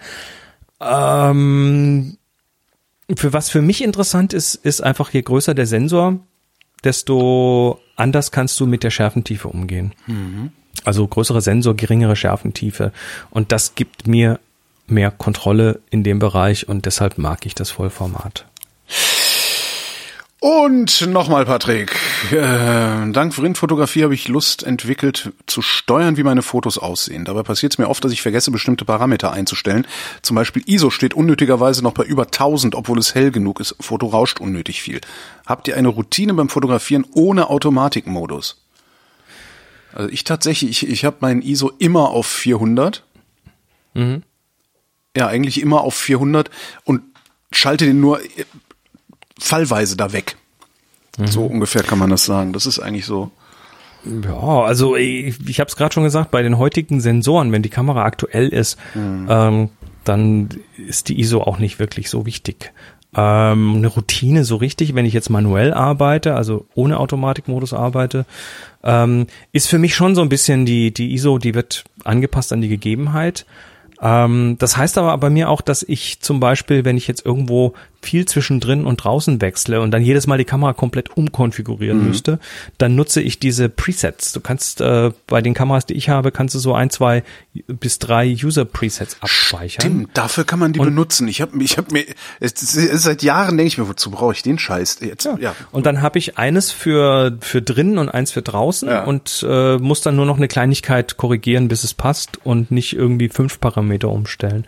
Dafür sind für mich diese diese User-Presets total cool. Ach, wieder was gelernt. Matthias schreibt, demnächst steht eine Rundreise in Namibia an, inklusive einiger Safari-Ausfahrten. Danach geht's nach Mauritius, Strandmeer und Landschaft genießen. Was Wir müssen kurz dazu sagen, dass das äh, vor Covid Ah, das war vor ähm, Covid gepostet ja, wurde. Das ist eine ältere, eine ältere. Ah, okay, ist eine Frage. ältere. Ähm, was sollte ich dafür auf keinen Fall vergessen einzupacken, um das fotografisch festzuhalten? Meine Ausrüstung besteht aus einer älteren Canon APS-C Kamera mit Kit-Objektiv 17 bis 55 und Sigma 18 bis 300 Linse. Also die, die Eine Sonnenblende würde ich mitnehmen, vor allen Dingen. also die Frage ist, ist eine schwierige Frage, weil die kriege ich total oft und die ist natürlich oft von Leuten, die, ich sag mal, noch nicht so ganz lange fotografieren und einfach noch nicht die Zeit hatten, eine entsprechende Erfahrung zu sammeln. Ähm, was soll ich mitnehmen? Und das ist natürlich klar, erstmal diese, diese, diese Equipment-fokussierte Frage liegt auch erstmal nahe, weil die Kameraindustrie einem immer weiß macht, das, man müsse eine bessere Kamera haben, um ja. besser zu fotografieren, was natürlich völliger Mumpitz ist. Es gibt paar technische Sachen, die dann bei besseren Kameras helfen, aber äh, generell, wenn du nach Namibia gehen möchtest, da brauchst du erstmal keine Kamera, die besonders gut ähm, im Lowlight-Bereich funktioniert, weil da wirst du viel Licht haben. Mhm. Ähm, das Ziel, glaube ich, sollte sein, diese Frage selbst, zu beant selbst beantworten zu lernen. Ja, einfach mal alles mitnehmen und dann gucken, was war denn eigentlich zu viel. Ne? Wie zum Beispiel also, 17 bis 55, wenn du eh ein 18 bis 300 dabei hast, klar, dann hast du eine riesige Tüte vorne drauf stecken, aber ja, dein, dein Ja, die dein, aber halt nicht so lichtstark ist wie das 17 bis 55 ja, und so weiter. Also ja, ja. ich also ich ich habe tatsächlich viele diese Fragen äh, zu beantworten gelernt, habe ich tatsächlich durch ähm, ja, mal mehr mitnehmen, als ich eigentlich brauche und hinterher festzustellen, das hätte sie nicht gebraucht, das hätte sie nicht gebraucht und das hätte sie nicht gebraucht. Mhm. Ähm, außerdem passiert natürlich eines gerne, äh, das kannst du wahrscheinlich auch bestätigen, wenn du im Urlaub bist, dann schälst du eher in so einen, oh, jetzt lass ich mir mal gut gehen Modus. Jo. Und wenn du dann einen Rucksack voll äh, 18 Objektive und äh, Zwischenringe und sonst was dabei hast, ähm, dann ist die Chance relativ groß, dass der im Hotel bleibt ja. und du einfach mit einer Kamera und einem Objektiv losziehst, ähm, weil du zwischendurch einfach auch nicht den Bock hast, dann äh, in diesem Urlaubsmodus dann auch noch zu arbeiten. Exakt so ging mir, geht mir, geht mir persönlich zumindest so. Ich weiß, dass es andere gibt, denen es nicht so geht, aber mir geht das so. Ja. Tim hat eine Frage zur Objektivbauweise und Physik.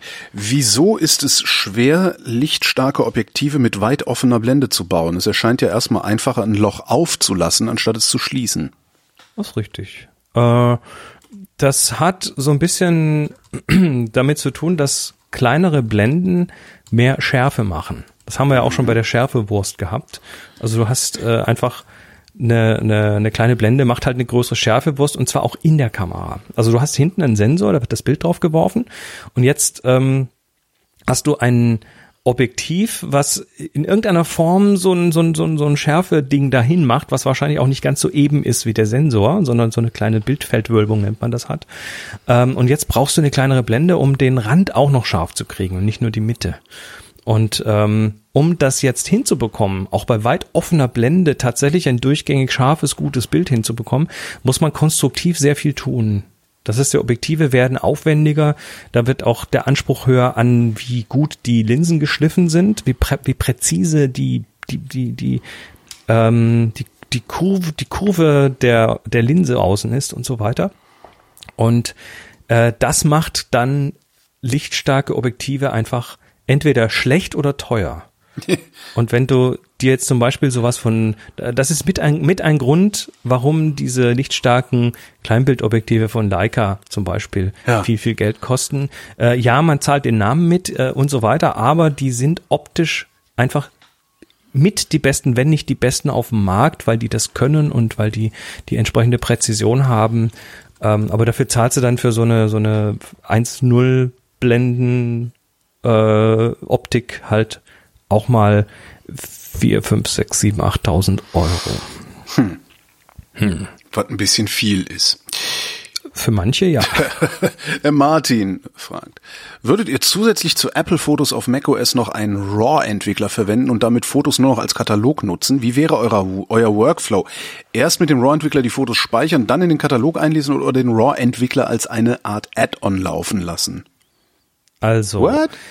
Lightroom? Ja, wir, oder was meint er? Wir, wir gehen jetzt mal zurück äh, zu der Zeit, als RAW überhaupt erst aufkam. Also mhm. als das ging ja nicht gleich von vorne los. Die ersten digitalen Kameras, die man so kaufen konnte, die hatten einfach nur ein JPEG, was hinten rausfällt und fertig. Dann kam irgendwelche mit TIFF und dann kam irgendwann dieses Thema, wir könnten eigentlich die Rohdaten vom Sensor äh, rauswerfen und dann könnte irgendeine Software das quasi umwandeln in ein TIFF oder sowas. Der sogenannte RAW-Entwickler. Also mhm. Also für, für die, die das so mitgemacht haben, die Entwicklung. Es war am Anfang tatsächlich nötig, einen separaten RAW-Entwickler zu haben, der das macht. Ähm, wenn ich mir heute Lightroom anschaue, dann ist das im Prinzip ein RAW-Entwickler. Okay. Ja, der, der macht aus den RAW-Bildern halt anschaubare Bilder. Ähm, jetzt fragt Martin, ob es zusätzlich zu Apple Fotos sinnvoll wäre, auf macOS noch einen RAW-Entwickler zu verwenden. Ähm, ich sage erstmal nö, wenn dir Apple Fotos reicht und was das rauslässt, dann wozu brauchst du einen RAW-Entwickler? Weil Apple Fotos ist ein RAW-Entwickler. Du kannst Apple Fotos RAW-Bilder füttern mhm. und es wird die für dich umwandeln. Ähm, und das ähm, ja, macht es eben mit der Apple RAW Engine, die da in Apple auf, auf Macs eingebaut ist. Mhm. Äh, wenn du Lightroom nimmst, dann wird die Adobe RAW Engine verwendet. Äh, wenn du das Ganze im äh, Serif-Universum machst, mit Affinity Photo zum Beispiel, dann wird die Serif RAW Engine verwendet. Und dann ist es letztlich nur noch eine Geschmacksfrage, welche von diesen RAW Engines einem am besten gefällt. Ähm, generell, ich nutze, weil ich da mehr Möglichkeiten habe als in Apple Fotos, nutze ich Lightroom. Ähm, und die Bilder werden dann entwickelt und äh, also Lightroom ist für mich der Haupthub. Da sind die meisten Bilder drin, Haupthub. zumindest die, mhm. die, die ich für, ich sag mal, für die künstlerisch wertvollen Bilder halte. Mhm. Dann gibt es aber noch eine ganze Reihe an hier iPhone-Knipsen, Bildern. Die landen dann automatisch in Apple-Fotos, weil so ist das halt. Ähm, da gibt's dann auch eine gewisse Menge an, ich sag mal, Bilder, die ich für künstlerisch wertvoll halte. Die werden dann teilweise einfach mal nach Lightroom rübergeschickt quasi. Aber so, so Lightroom ist für mich so der Katalog, wo meine Fotografie, also nicht nur die geknipsten Bilder, sondern die, wo ich sage, da habe ich ein bisschen Aufwand reingesteckt.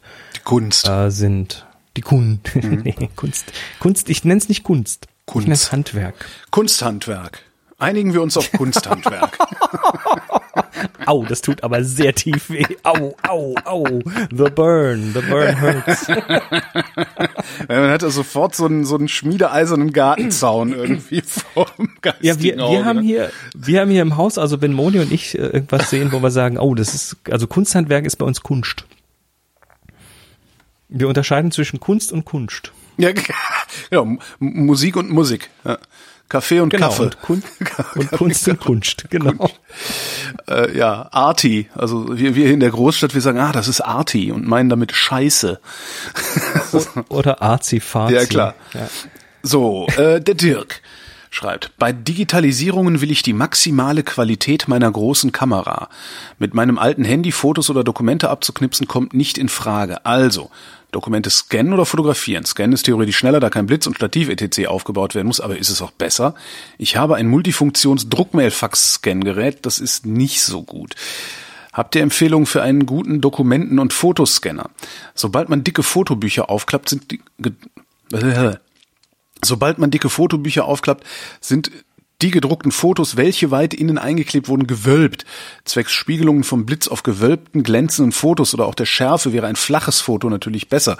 Gibt es dafür eine Lösung oder muss ich jedes dieser gewölbten Fotos einzeln in Photoshop zurechtbiegen und entspiegeln? Also, also die, für den, für den ersten an. Teil würde ich ja sagen, kauf dir einfach ein modernes Telefon. Dann hast du also dann Dokumente so scannen. Ja. Genau. Wenn, wenn ich Dokumente scannen höre, dann denke ich an Rechnungen und Zeug. Ja, genau. Und äh, die werden mit einem aktuellen oder auch vielleicht nicht ganz so aktuellen Smartphone einfach abfotografiert. Da gibt es mittlerweile Software, ja. das mit hier Machine Learning, Softwareunterstützung, Dropbox das macht das, äh, wenn man Dropbox drauf hat. Scannable wäre eine Möglichkeit. Wie heißt, ich gucke gerade, ähm, mein Ding sie heißt. Wo, wo ist es denn? Und, und was diese Software macht, ist, du, du wirfst das Dokument auf den Tisch, du hältst das Handy irgendwie drüber und zwar nicht mal senkrecht, sondern irgendwie leicht von schräg und dann wird das, wird der Rand erkannt und dann wird das gerade genau. gezogen und und äh, noch ein bisschen geschärft und Scanner Pro heißt meins. Sowas, ja. Gibt es gibt unbedingt zig Applikationen. Das, das hat schon das hat schon mit meinem iPhone 6s funktioniert. Also das du das heißt das Du kannst, du kannst eigentlich kauf dir, kauf dir ein gebrauchtes, gebrauchtes älteres iPhone für wenig Geld ja. und äh, hau dir da so eine App drauf. Wenn's, also da bist du wirklich tausendmal besser mit dran, als einen Scanner hochlaufen zu lassen. Dann muss der erstmal warm werden, dann macht der Geräusche und nee, nee. Du, du hast heute übrigens auf dem im Apple-Ökosystem auch eine Geschichte. Du kannst direkt aus von deinem Mac rechts auf einen Ordner klicken und dann hast du ein Import from iPhone. Ich weiß nicht, wie das auf Deutsch heißt, aber du kannst direkt sagen. Wo kann ich das klicken? Scan, rechts auf einen Ordner klicken. Rechts auf den Und dann habe ich hier einen Import from iPhone und dann kann ich da Echt? Take Photo oder Scan Document machen und dann äh, fährt quasi die Kamera vom iPhone hoch und dann hältst du die über ein Dokument, zack, und dann landet das in diesem Verzeichnis. Nee, kann ich nicht, aber mein Ding ist auch alt und ich habe ein altes Betriebssystem, das nicht mehr abgedatet Gut, wird. dann, dann was Neueres kann das auf jeden Fall. Ähm, da gibt's also tausend Möglichkeiten. Da wäre ich tatsächlich, würde ich sagen, neu, neueres Device. Ähm, ich habe selber hier, ich hatte selber hier noch ein Fujitsu, ein Fujitsu ScanSnap. Scanner. Das war mal so der Stand der Dinge. Das war ein zweiseitiger Scanner, so ein Durchzugsscanner Ah, mit die Dinger, äh, ja. Dokumenteneinzug, wo du quasi äh, so eine Software auf dem Rechner laufen hast und dann, dann schiebst du einfach ein Dokument rein und dann poppt die Software auch und sagt, ich habe ein neues Dokument, soll ich scannen? Und sagst du, ja. Und dann hat das pro DIN A4-Seite vorne und hinten irgendwie zwei Sekunden gebraucht. So bzzzt durch und hast du irgendwie 50 Seiten reingelegt und gescannt. Aber du, du musstest halt immer alle Klammern rausnehmen und sonst was. Und, und heute werfe ich das auf den Tisch und halt kurz das iPhone drüber Ja, und fertig. Das, ist so Dokumente. Unendlich komfortabel mit, der, mit, mit so einer. Ja.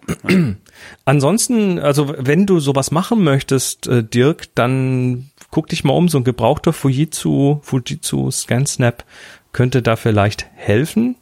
Aber wie gesagt, du musst den Dokumenten halt vorher irgendwelche Büroklammern und sonstige Dinge entfernen. Ähm, Gewölbte Wenn du jetzt aber Fotos. so- Achso, ja, so Fotobücher. Also dann, dann geht's, dann geht's eben auch so ein bisschen drum, wahrscheinlich einigermaßen, äh, also Reproduktionen zu machen, Repros von irgendwelchen Fotobüchern und so weiter.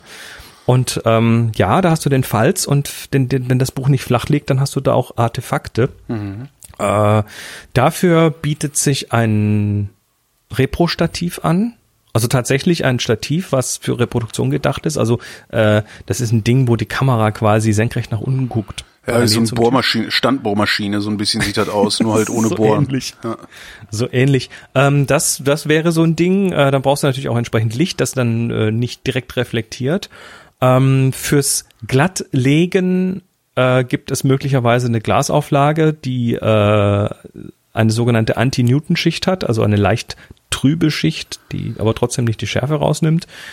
Ähm, ansonsten gibt es meines Wissens auch Software, da reden wir jetzt aber wieder mehr vom Richtung Smartphone, die das äh, entzerren kann und auch diese Biegung und Spiegelungen so ein bisschen wegnimmt. Aber da habe ich jetzt nichts parat. Also das wäre auch so ein, äh, wir geben es mal in die Community. Genau, Bitte in die, sehr schön. Bitte in die Kommentare zur Sendung, falls ihr da was wisst. Manuel schreibt, ist euch aufgefallen, dass auf Flickr gelegentlich Leute nach euren Bildbesprechungen in die Kommentare ein Holgi den me, den, den, den mi, was? Oder ähnliches in die Kommentare schreibt. Ist mir mit einem von euch besprochenen Bild passiert. Ich fand das eine schöne Geste und missbrauche die Frage dafür, einen neuen Trend loszutreten. Holgi den Also, me? Ich verstehe nicht, was das Holgi den mehr heißt, aber ähm, äh, wahrscheinlich äh, ist das ein, ist das ein, ich, ich, ich habe dich auf Holgi gehört. Ach so. Ich habe Okay. dich bei Vrind gehört. Ja. So. Das, also, ist ja, das ist ja nicht schlecht. Das heißt, hier hört, irgendjemand hört hier zu. Ja. Also wa- was ich, was ich noch cooler fände, wenn wir hier schon einen Trend lostreten wollen, äh, die Bilder, die wir besprechen, ähm, geht alle auf deren Kommentare, wir besprechen ja nachher noch ein paar Bilder, geht alle auf deren Kommentare und postet dort einen Link zu der entsprechenden Sendung rein. Hier, hier habe ich das gehört, dann kriegst du nämlich hier mehr Hörer. ja, ist ja super. Ne? Das Ja, ist dann quasi eine Reichweite. Werbemaßnahme, eine Reichweite, genau. Und, Community-Werbemaßnahme. genau. Und wenn die Reichweite groß genug ist, dann mache ich hier Werbung für Matratzen. Oh. Nee, vielleicht auch nicht. Falk schreibt, äh, die Fotografie darf nicht sterben, daher zwei Fragen und sie sind lang. Ach nee, das ist ganz viel bla bla bla. Meine Fragen. Habt ihr Erfahrung, welche minimale Größe Sinn macht, sodass die Motive noch erkennbar sind und welche maximale Größe in Frage kommt, ab welcher die einzelnen Bilder an Qualität verlieren, da die Einzelbilder vorher verkleinert wurden? Nee, ich muss den ganzen Sermon davor auch Also- vorlesen. Ne? Ich schloss 2019 erstmals erstmalig ein 52 Wochen Projekt ab und in Bälde endet ein 365 Tage Projekt. Diese möchte ich als Collage, Entschuldigung, diese möchte ich als Collage in Druck bringen. Die erste Collage aus 52 Fotos entstellte ich mit GIMP, wodurch je nach Einstellung etwa 8000 mal 8000 beziehungsweise 10.000 mal 9000 und 40 mal 60. Leute, passt mal auf, Freunde. Wenn ihr so viele Zahlen aufschreibt, ja, dann sucht euch, bevor ihr sowas abschickt, mal jemanden, dem ihr diesen Text vorlest, ganz normal, einfach in einer ganz normalen Geschwindigkeit vorliest, nicht so schnell wie ich das mache. Und danach fragt ihr denjenigen, wie viele Zahlen er sich davon gemerkt hat. Das funktioniert nämlich nicht. Das ist eine der ersten Sachen, die man lernt, wenn man Radio macht. Nicht so viele Zahlen. So. Das ist, das ist korrekt, das Das unterschreibe ist, ich. du, du verlierst sogar mich beim Vorlesen. Ich habe keine Ahnung, was er von mir will. Als Grundlage dienten bereits, geht mich weiter, äh, bereits auf 1600 Pixel als längste Kante verkleinerte JPEGs. Ich möchte eine einfache Poster drucken lassen. Es muss keine Kunstdruckleinwand, Hartschaumglas, Alu, Holzmaterial sein, es sei denn, ein anderes Material sei einfach sinnvoller. Bei den 52 möchte ich die einzelnen Bilder gut erkennen können, bei den 365 reicht mir der Gesamteindruck. Habt ihr Erfahrung, welche minimale Größe Sinn macht, habe ich eben schon mal gesagt. Beim Standarddruck Rimac Drucker gibt es Fotos, Poster von 20 mal 20 Zentimetern bis 100 mal 300 Zentimetern. Vielleicht können Hörer zusätzlich noch ihre Erfahrungen in die Kommentare packen. Also erste Frage kurz. Ähm, wie What? groß, also Auflösung. Beschäftige dich mal bitte, Falk, mit der, mit dem Begriff DPI. Dots Punkte per pro Inch. Mhm. Zoll. Dots per Inch. Weil, ähm, die, wie hoch die Auflösung nachher auf dem Poster ist, kannst du dir ausrechnen. Nämlich wie viele Zoll, kannst du mal einen Zoll umrechnen, die Zentimeter, und dann kannst du sagen, okay, das Ding ist so und so viel Zoll breit und so und so viel Zoll hoch. Und ähm, dann guckst du, was der entsprechende Drucker für Anforderungen hat an die DPI, also wie viel Punkte pro Zoll man braucht. Und dann rechnest du einfach diese Punkte pro Zoll mal die Anzahl der Zoll und dann hast du eine Auflösung in X-Richtung und eine Auflösung in Y-Richtung, äh, in der du ablieferst. So einfach ist das. Wie zur Hölle kann ich den Vollmond, der hinter einer beleuchteten Brücke aufgeht, fotografieren, ohne eine weiße Mattscheibe zu erhalten? Ausrüstung Fuji XT2 27 oder 60 Millimeter und Stativ. Also Mondfotografieren äh, ist, ist so ein Ding, weil Ja, dass ich noch Der nie, noch nie irgendwie sinnvoll hingekriegt habe. Ja, aber hm? Also der Mond, der Mond ist einfach deutlich heller, als man glaubt. Der Mond ist fast tageslichthell. Ähm, das liegt daran, dass der Mond relativ hell ist und dass die Sonne ihn direkt anstrahlt. Was wir da sehen, ist die Sonne, nur halt äh, einmal um die Ecke gelenkt sozusagen. Und wenn du jetzt aber eine Kamera auf den Mond richtest, dann ist da viel Schwarz drumrum. Und dann, egal ob da jetzt eine Brücke davor ist oder nicht, da ist erstmal viel Schwarz und Dunkel drumrum, weil das machst du ja in der Nacht.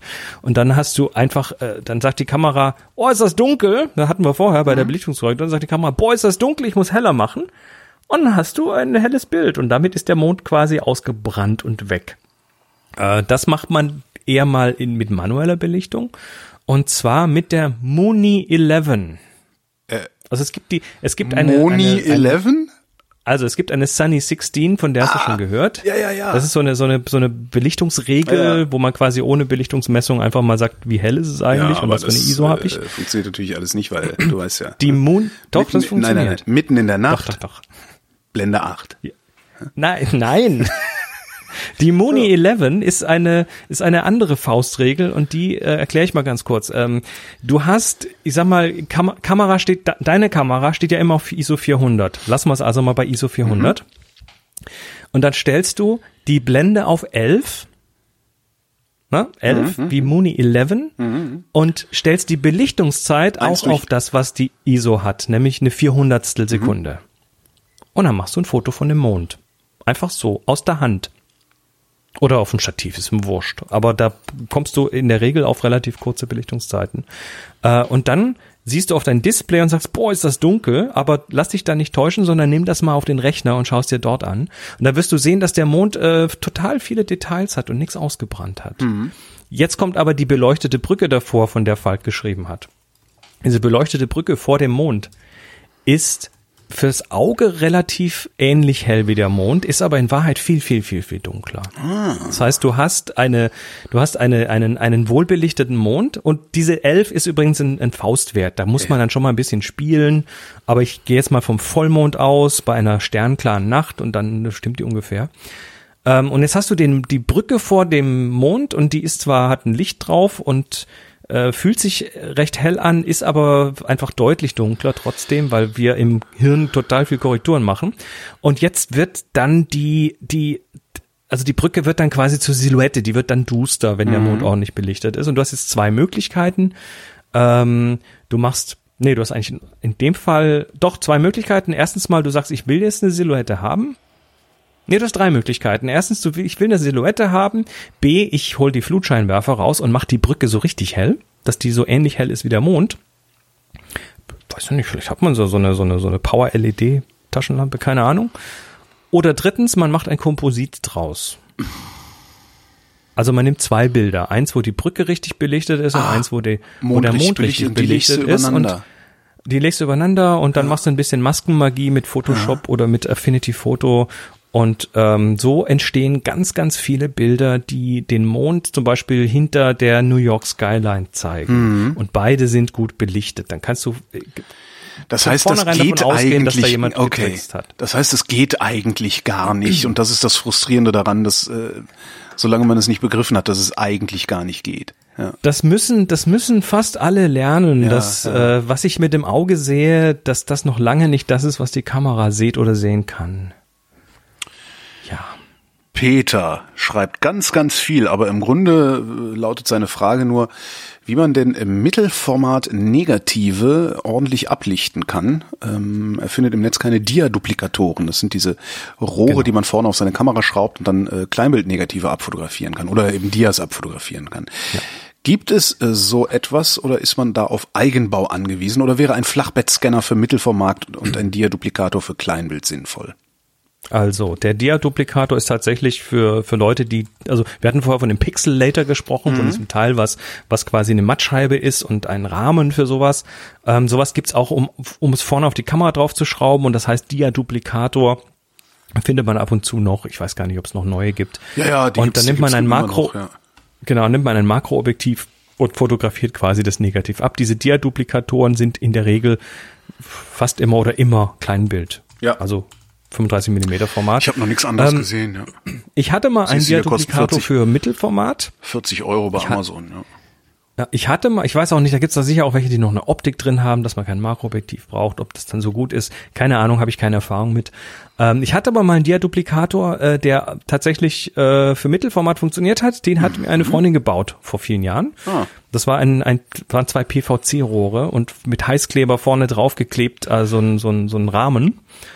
Und die konnte man dann quasi so ein bisschen, äh, wie so eine Luftpumpe quasi, so ein bisschen Ja, ja, ja, ja, zusammenschieben, um dann die Entfernung richtig einzustellen. Und dann habe ich da einfach so, so, so einen Gaffer drum gemacht, wenn das gepasst hat und habe das dann abfotografiert, ähm, so gegen, gegen eine weiße Wand, die, die beleuchtet war. Das hat ganz gut funktioniert. Generell ist Abfotografieren, finde ich, sehr attraktiv, äh, besonders für kleinere Formate, ähm, weil, weil es schnell geht, weil du damit ordentliche Auflösungen rauskriegst. Also mit einer heutigen Kamera, die ihre 21, 24, 35, 45 Megapixel hat, kannst du diese Auflösung tatsächlich dann aus so einem, äh, so einem Negativ rauskriegen. Brauchst aber ein Makroobjektiv und möglicherweise ein Repro-Stativ. Ähm, da habe ich einen Tipp. Da hatten also wir beim doch auch mal was Makroobjektiv. in der Sendung. Ja, beim Makroobjektiv äh, habe ich, äh, sage ich mal, Makroobjektiv kann man auch äh, durch einen Zwischenring äh, ein bisschen simulieren. Also du kannst ein, ein bestehendes 50er mit einem Zwischenring zu einem Makroobjektiv machen. Und das kann auch gut genug sein, muss man probieren. So Zwischenringe sind in der Regel spottbillig. Ähm, das andere, was ich äh, hier noch habe, da kam er aus der Happy Shooting Community, hat, hatte der, der Jochen einen, ein, ein, ein Repro-Stativ entwickelt, einen genau. Bausatz. Das ist äh, Dolt Mechatronik. Äh, das ist das so, so, hat eigentlich nichts mit Fotografie zu tun, aber die, der hat mit denen gesprochen und die haben den Bausatz für 35 Euro Mhm. äh, in ihren äh, ihre, ihre, ihre, ihren Shop genommen. Ähm, da braucht man dann noch noch eine, eine, eine Stativhalterung dazu, so eine, so eine, so eine Arca Swiss kompatible. Also insgesamt sagen wir mal 50 Euro und dann hast du ein ein Repro-Stativ und da kannst du eine LED-Fläche drunter legen und kannst da dann Negative drauflegen oder einen Pixelator drauflegen. Ähm, und dann der Pixelator selber, den haben wir eh schon verlinkt in den Shownotes. Äh, das, wie gesagt, bei kleineren Formaten ist das cool, weil äh, da die Auflösung echt cool ist, aber wenn du jetzt ein großes Format hast, also da reden wir jetzt von 4x5 Zoll Format, dann wird wahrscheinlich dein Scanner da deutlich mehr Megapixel rauskitzeln, als du mit einer ordentlichen Kamera rauskitzeln kannst. Ähm, aber ein Faktor bleibt und das ist die Zeit. Wenn du mit viel Auflösung scannst, dann braucht das ewig. Also reden wir tatsächlich von Minuten pro Bild teilweise. Wenn du einen Scanner nimmst, deshalb lästig, äh, ist ja. für mich ist für mich abfotografieren einfach Klick Ja. weiterziehen, Klick weiterziehen und hast du in fünf Minuten höchstens fünf Minuten hast du irgendwie äh, aufgebaut und den ersten Film gescannt. Patrick stellt jetzt mal, ich gucke mal auf die Uhr, die letzte Frage für heute. Motiviert durch ein Fotoseminar an der Uni habe ich mir wieder neues Equipment gekauft, da das alte nicht mehr taugte. Bei der Recherche stieß ich auf die Fuji X-T1 und war überrascht, dass sie im Vergleich zu meinem Smartphone nur vier Megapixel mehr hat. Zweifelsohne hat mein Smartphone schon dank der ganzen KI-Algorithmen ansehnliche Bilder mit 12 Megapixel hinbekommen. Mir stellt sich dann dennoch die Frage, ob es nicht irgendwann einfach nur noch eine Glaubensfrage ist, ob man zu einer DSLR oder Systemkamera oder KI gestützten Smartphone greift. Worin unterscheiden sich eurer Meinung nach die Systeme, abgesehen von den Optiken? Habt ihr persönliche Vorlieben oder Einsatzzwecke? Ja, Mai, Smartphones können halt nicht abblenden. Also, du hast im Smartphone hast du eine Kamera mit einer Fixblende heute, ähm, aber die nehmen natürlich rechnerisch eine Menge äh, her, was, was die, was die in Anführungszeichen echten Kameras eben nicht machen oder nicht so viel machen.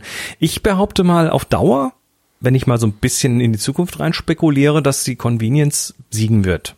Und die Convenience heißt, ich habe das Ding in der Tasche. Die siegt jetzt schon, ja, ja. Ähm, du hast bei dicken Kameras heute natürlich noch den Vorteil des großen Sensors. Das heißt, Phänomene, die du mit den kleinen rechnen musst, nämlich sowas wie unscharfer Hintergrund, äh, die macht dir das, äh, das große Sensorsystem halt quasi auf optischem Wege und das ist aus meiner Sicht immer noch schöner, wobei der Unterschied nicht mehr so groß ist. Äh, die Smartphones, die er, er, erkämpfen sich da diverse Bastionen, die bisher die großen hatten. Da wird also dann Lowlight bekämpft, indem man einfach mehrere Bilder stackt oder ähm, Porträtmodus eben äh, durch, durch Rechnung und Tiefen äh, Abtastung irgendwie ähm, quasi künstlich erzeugt. Die Grenzen verschwimmen, Hm. die Bastionen fallen. Äh, physikalisch gesehen ist ein kleiner Sensor schlechter. Und was äh, so, ich meine, ich meine, was so ein echt großer Sensor tatsächlich kann, da habe ich kürzlich ein Beispiel gesehen und zwar äh, kennst du MKBHD? Nein. Das ist ein amerikanischer YouTuber, so ein Tech-YouTuber, der ähm, relativ, äh, also Mark Marquez Brownlee heißt der Mann und äh, der ist, der ist gut. Der hat sehr polierte Produktionen und hat auch sehr guten Zugriff auf viele Sachen und der hat eine Serie, die heißt Retrotech. Der geht also her und schaut sich Sachen an, die vor seiner Geburt äh, der ist 25 oder so, Okay. 26 oder so, ähm, der, der, die vor seiner Geburt mal waren. Also er hat sich den Macintosh, den Original angeschaut. Der hat sich jetzt gerade dieses äh, Original StarTech, dieses diese dicke Telefon, dieses erste Mobiltelefon, Ja. was du in alten Filmen noch siehst, was so ein Riesenknochen ist, äh, hat er sich angeschaut und da so ein bisschen die Entwicklung äh, gedingst. Und er hat sich vor einer Weile auch die Polaroid SX70 Ach, angeschaut. diese Klapp-Polaroid, ja, sehr schön. Und die kannst du ja heute noch mit Film bestücken. Es gibt ja der Impossible Project oder mittlerweile wieder Polaroid-Filme dafür. Und das hat er sich angeschaut und das ist, äh, äh, zum einen ist das eine sehr lustige Sendung, weil du halt echt siehst, wie er teilweise wie, wie ein Ochs vom Berg steht. Entschuldigung. Und dann, äh, aber dann passiert was. Und zwar äh, lädt er sich einen anderen bekannten YouTuber ein, den Peter McKinnon. Und dann schauen die noch ein bisschen drüber über den Tellerrand, unter anderem äh, in das 8x10 Zoll Format Ja. von Polaroid. Und das ist ein relativ kurzer Moment in dem ganzen Ding, so gegen Ende, wo die beiden im Studio stehen und dann äh, damit quasi ein Porträt machen. Also du hast hinterher ein 8x10 Zoll Foto, was auch das Negativ ist. Also von der Größe her. Da ist kein Zwischenschritt mit Vergrößern und so. Und äh, dann halten sie dieses Ding in die Kamera und die Anmutung dieses großen, großen Sensors, die ist so dermaßen, also ich, ich mag das Wort nicht, aber ich sag jetzt einfach mal, die ist magisch. Ja. Es ist unglaublich, wie geil dieses Bild aussieht. Und das siehst du bei anderen großen Formaten, so Nassplattengeschichten, Tintype und so weiter, siehst du das auch. Wie da die, wie cremig diese Schärfenverläufe sind. Ähm, es ist einfach unglaublich geil. Und, Und trotzdem äh, wird Convenience siegen. Convenience wird siegen, aber sowas kriegst du auch heute noch mit dem Rechnen nicht so geil hin. Mhm. Das äh, ist einfach Fakt. Und äh, das, das Video kannst du auch mal verlinken. Das schon, ist allgemein einfach ein schöner, äh, ein schöner Gang in durch durch Nostalgie, aber auch einfach äh, so, so ein Blick darauf, wie sich denn die Fototechnik, wo das herkommt. Mhm. Ne, also eine gute Geschichtsstunde und auch eine gute ähm, Tja, so eine gute Einordnung dessen, was wir heute so haben. Und das mit der Convenience, das haben wir ja vor, vor, vor einiger Zeit schon festgestellt, oder ich, Ja. ich für mich vor einiger Zeit schon festgestellt, dass für im Grunde 90 Prozent dessen, was ich fotografiere, das ist das iPhone völlig ausreichend ist. Also das Ding, was ich sowieso in der Tasche habe. Ja. Ähm, und für die restlichen 10 Prozent, da muss, muss man sich dann wirklich mal fragen, will man diese, will man das wirklich, will man wirklich viel Geld für 10 Prozent ausgeben? Richtig. Also da müsste man, ich glaube, das, das ist, das ist dann so. Und da kannst du dann eben auch hingehen, kannst du irgendwie vielleicht sogar was Älteres, was Gebrauchtes holen. Irgendwie eine gebrauchte Spiegelreflex oder eine gebrauchte APS-C für, für kleine Kohle, ähm, die dann für diese 10% immer noch gut genug ist, vermutlich. Ja. Gut, Bilder lass uns Bilder gucken. gucken. Wo fangen wir denn Bilder an? gucken. Also ich habe Daniel. mal wieder drei. Bilder Oh. ausgesucht. Äh, mit, die, die was Ähm, miteinander zu tun haben? Nee, da machen wir, also vielleicht, vielleicht, aber das wird dann, das wird relativ offensichtlich. Ja, Zumindest zwei davon haben Okay. was miteinander zu tun, aber das wird dann sehr, sehr offensichtlich. Ähm, das erste ist von Daniel, The Chalker. The Chalker und das ist so ein Konzeptbild. Ne? Das ist, das ist kein Schnappschuss, sondern das ist, glaube ich, bewusst so gemacht. Was sehen wir da? Wir sehen jemanden, der gerade, also wir sehen zwei Hände, äh, die in, durch so ein, durch so ein, ja, so ein Lichtstreifen erhellt werden. Drumherum ist alles wo schwarz. kommt dieses Licht denn eigentlich? Ja, von rechts oben, würde ich Von rechts sagen. oben. Okay. Ich behaupte so über die Ja, Schulter stimmt, kommt ja, von Licht. rechts oben. Ja, ja, ja, ergibt Sinn, ja. Oder es kommt von, ja, es- Nee. nee. es kommt wahrscheinlich von links unten. Nee. Also, nee, es kommt von rechts oben. Kommt von rechts oben. Siehst Also, am, am linken Daumen siehst du es. also wir haben genau, wir haben äh, zwei Hände, die gerade so geklatscht haben und äh, dazwischen ist Kreide oder Magnesia, Talkum, äh, also Magnesium, so genau. Talkum, so Sportler wahrscheinlich, so würde ich Mhm. würde ich mir vorstellen. Jemand, der gleich irgendwie am, am Reck irgendwas macht. Ähm, also haben wir so diese Wolke und diese Partikel und das ist eben durch diesen Lichtkegel, der so äh, da durch den Raum schneidet, ist genau das beleuchtet und äh, so ein bisschen eingefroren, nicht überall eingefroren, also man hat da an den Stellen, wo es schnell ist, auch tatsächlich noch so ein bisschen Bewegungsunschärfe drin. Aber ja, äh, Lichtrichtung sieht man am Daumen korrekt, an den Händen, wo ist auf welcher Seite sind die Hände hell und wo sind sie dunkel, dann ist es relativ eindeutig. Also kommt das so über die Schulter. Ich vermute, dass da, ich behaupte mal, da war, das war, das war so ge gesetzt oder gestellt, das Bild, da Blitz auf, aufgestellt, vielleicht mit so einem Snoot, also mit so einem Lichtformer, der dann vorne quasi so eine Röhre drauf ist, um das Licht dann so zum, zum langen Kegel zu machen. Und äh, dann ist wahrscheinlich auch relativ wurscht, was hinten dran ist, weil du belichtest ja dann auf das, was hell ist und der Rest fällt einfach ins Dunkle. Was ich ganz Und- spannend finde an dem Bild ist, es ist total unscharf. Aber es macht nix. Macht doch gar nichts, ne? Das finde ich Das eigentlich Bild- das Faszinierende, weil du, du würdest ja normalerweise denken so, oh nee, da muss, oh, der Daumen, das muss viel schärfer, das muss, ist nicht, ist unscharf. Ich weiß nicht, ob es aus der Bewegung kommt, äh, wie, wie, wie schnell hat er fotografiert? 320. Ähm, ob es aus der Bewegung kommt oder ob es eigentlich egal war, aber es ist halt egal, ob da Schärfe drin ist oder nicht. Das Mhm. finde ich eigentlich das Faszinierende daran. Also 320. und äh, so von der Bewegung her wird das wahrscheinlich gar kein Blitz gewesen sein, sondern das ist irgendwie ein Lichtstreifen, Ja. der vielleicht Dauerlicht durch ein Fenster reinkommt, Sonne möglicherweise. Würde ich aber auch Kann man nicht genau vermuten, sagen. weil, weil, weil die Reflexion, also auf dem linken Arm unten die Reflexion, das ist irgendwie, das sieht aus wie von einem Ja. Boden oder, oder Tisch oder also ja, ja. Ich hätte vielleicht Also die, die, die Belichtung tatsächlich noch ein ganz klein bisschen runtergenommen, weil die vordere, die Kante von dem Daumen, die so hell ist, die ist tatsächlich überbelichtet.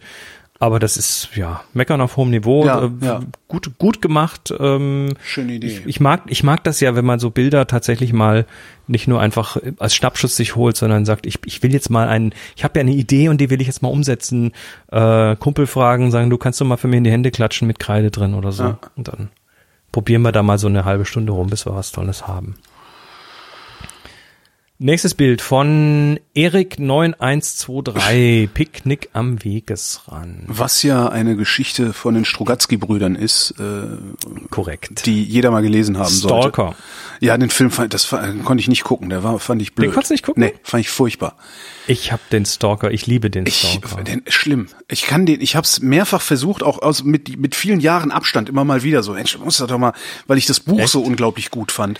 Aber Äh, ich, Ta- Ta- Tarkovsky-Filme, also es, gibt, es gibt, glaube ich, keinen Tarkovsky-Film, den ich nicht gucken kann. Okay. Ich meine, Stalker ist natürlich, ist natürlich eine, eine, eine Tour de France. Da bist, da bist du, da bist du ja zweieinhalb Stunden, drei Stunden mit Bildern, die teilweise eine Minute keinen Schnitt haben Mhm. oder so. Ähm, das ist eine, eine, eine, Übung in Langsamkeit und, und Bildsymbolik. Ähm, aber meins, also meins, nee.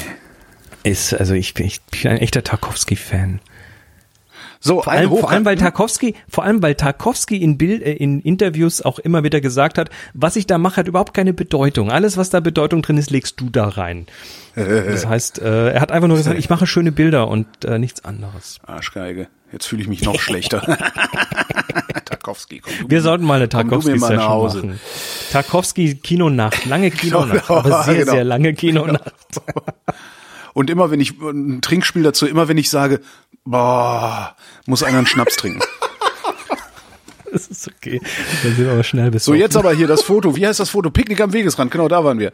Ähm, Schwarz-Weiß-Bild, hochkant, äh, ein ähm, äh, Brutalismusgebäude, also Waschbeton äh, im Hintergrund. Ja, das dürfte, ist das dürfte, das dürfte Berlin, Regierungsviertel in äh, Berlin, Regierungsviertel Ja. sein, ja. Und äh, vor diesem Waschbetongebäude, ganz unten im unteren, was ist denn das? Im unteren Fünftel, na, wenn überhaupt, Sechstel, ne? Ist eine Treppe. Auf dieser Treppe sitzen zwei Frauen, die irgendwie, die eine trinkt aus einer Flasche und fotografiert Die eine trinkt dabei die Bier andere. und guckt, guckt dabei auf ihr Smartphone. Die fotografiert, glaube ich, nicht mal, die guckt einfach. Die daddelt. Ja, fremde Leute aus der Ferne fotografieren. 150 Millimeter, ja. Sehr geil. Ja, was, ist halt was genau- mir, was, ja. äh, was, was mir gefällt an dem Bild ist einfach diese, diese Umkehrung. Normalerweise willst du den Menschen groß Ja. drauf haben und hier ist der Mensch einfach Beiwerk, aber wichtig trotzdem, aber der, das, den massiv größten Teil des Bildes nimmt halt diese Architektur ein und, ähm, die noch nicht mal eine richtige ist- Architektur ist äh, in diesem Ausschnitt. Ne? Das ist halt einfach irgendwie ein, ein Beton. Ein also Betonoval, Betonoval, dahinter irgendwie noch diese Lamellenjalousien, äh, noch eine Betonwand an der Seite. Ist halt, ich, ich bin ein großer Freund von Brutalismus, aber sobald du Brutalismus rein in Brutalismus reinzoomst, was er da gemacht hat, Ja. ist es nicht mehr schön. es wird halt Es sofort wird, abstrakt. Es wird monströs vor allen Dingen. Und in diesem Bild Ja. dann mit diesen kleinen Menschen da unten äh, wird es umso monströser. Ja. Ja, es ist es ist ein sehr aufgeräumtes Bild Ja. ne, dadurch, weil halt ganz viele auch Wiederholungen natürlich stattfindet. Also die Treppenstufen sind Wiederholungen, die Lamellen sind Wiederholungen, die einzelnen Teile des Betons sind Wiederholungen. Du hast also einfach sehr viel. gerade? Die, die Vertikalen sind gerade, ja. Also bei sowas sollen die vertikalen gerade sein. Ähm, ich weiß ungefähr, von welchem Standort das gemacht wurde. Da bist du auch relativ parallel zu dem Gebäude bei 150 Millimeter sowieso. Und dann passt das schon. Da muss man auch nichts mehr korrigieren eigentlich. Ja. ja und dann irgendwie dann Gegensatz dazu, die zwei, die da irgendwie gerade Party machen, Picknick machen, äh, im, in der Betonwüste so ungefähr. Und das finde ich so einen schönen Gegensatz. Vor allem, wenn man weiß, wo es ist und weiß, dass da wahrscheinlich ein paar Meter vor denen dann irgendwie noch äh, das Wasser fließt. Ja. Dann hat das nochmal irgendwie eine andere Dimension, die, die daraus kommt, weil der Betrachter vielleicht weiß, wo das ist. Würde ich gerne mal in Farbe sehen auch. Aha. Ja, dann hättest du so ein, so ein künstliches Monochrom, weil das, Ja, genau, äh, genau. das hinten quasi der Beton eh so grau monochrom daherkommt und dann das einzig farbige, wirklich farbige in den Bildern dann eben die Menschen sind. Wobei Wenn- ich weiß nicht, wie die Jalousien sind. Sind die, sind die also, sind die eher bräunlich oder nee, ich so? glaube, die sind auch so ein, so ein silbrigen Oder sind die auch so grau? Die Frage ist, äh, ob, ob, also was da tatsächlich farbig würde, weil wenn du dir die beiden Frauen unten anguckst, eventuell hat die eine eine blaue Jeans an, aber ich glaube, die Jacke ist schwarz, von der anderen die Hose ist schwarz, das, der Hoodie ist weiß. Ah, vielleicht ist die Hose auch, auch, auch dunkelrot, das weiß Das stimmt, das kann auch sein, aber, aber dann macht man es ja erst recht in Farbe. Was mir gut gefällt, ist die Platzierung der beiden. Nicht Ja. nur, dass sie irgendwie ganz klein da so, ähm, dass sie durch ihre, durch ihre Größe dann quasi den, den, den Betonbunker dahinter noch viel wuchtiger erscheinen lassen, sondern äh, wie viel Platz die so nach unten und nach links haben. Also die sind da gut reingepasst, finde ich. Da, äh, da die, die kleben nicht an der Wand, da ist noch Luft zum Atmen drumherum. Auch im Hintergrund dieser Betonbunker, der da sind die Linien von dem Betonbunker, wo der auf den Boden stößt, äh, sind auch weit weg von oder weit genug weg von ihren Köpfen, Ah, dass ja, das quasi mhm. so eine Einrahmung macht und nicht irgendwie komisch sie durchschneidet oder so. Das sieht sehr, ja, sehr bewusst ja, aus. Sehr gut. Das ist, das ist alles kann gut man platziert. kann man ich. sich auch mal merken, das dann so so zu, zu so, so so so anzuordnen, äh, weil dann also ich ich habe ja ich habe ja ein wunderschönes Foto aus Venedig von einem Typen, der auf so einem äh, Poller sitzt äh, direkt am Wasser, Mhm. dem dummerweise ein Kirchturm aus dem Kopf wächst. Äh, und das sieht halt, ist halt ein scheiß Foto geworden, letztlich, dadurch, dass ihm der Kirchturm aus dem Kopf wächst. Wäre ich einen halben Schritt nach links gegangen oder nach rechts, wäre dieser Kirchturm nicht mehr aus seinem Kopf, sondern neben ihm hochgekommen. Ähm, das sind so Sachen, die man sich echt gut merken kann und merken sollte, ja. Mhm. Ja, ja, ja. ja und äh, last but not least das dritte Bild von Lea. Stille. Äh, Stille. Boah, ist das blau. Es ist, ist blau und es zeigt einen Menschen, der sich wieder die Regeln der Physik verhält. Wieso? Du weißt ja nicht, er auf einem Stand-up-Pedal.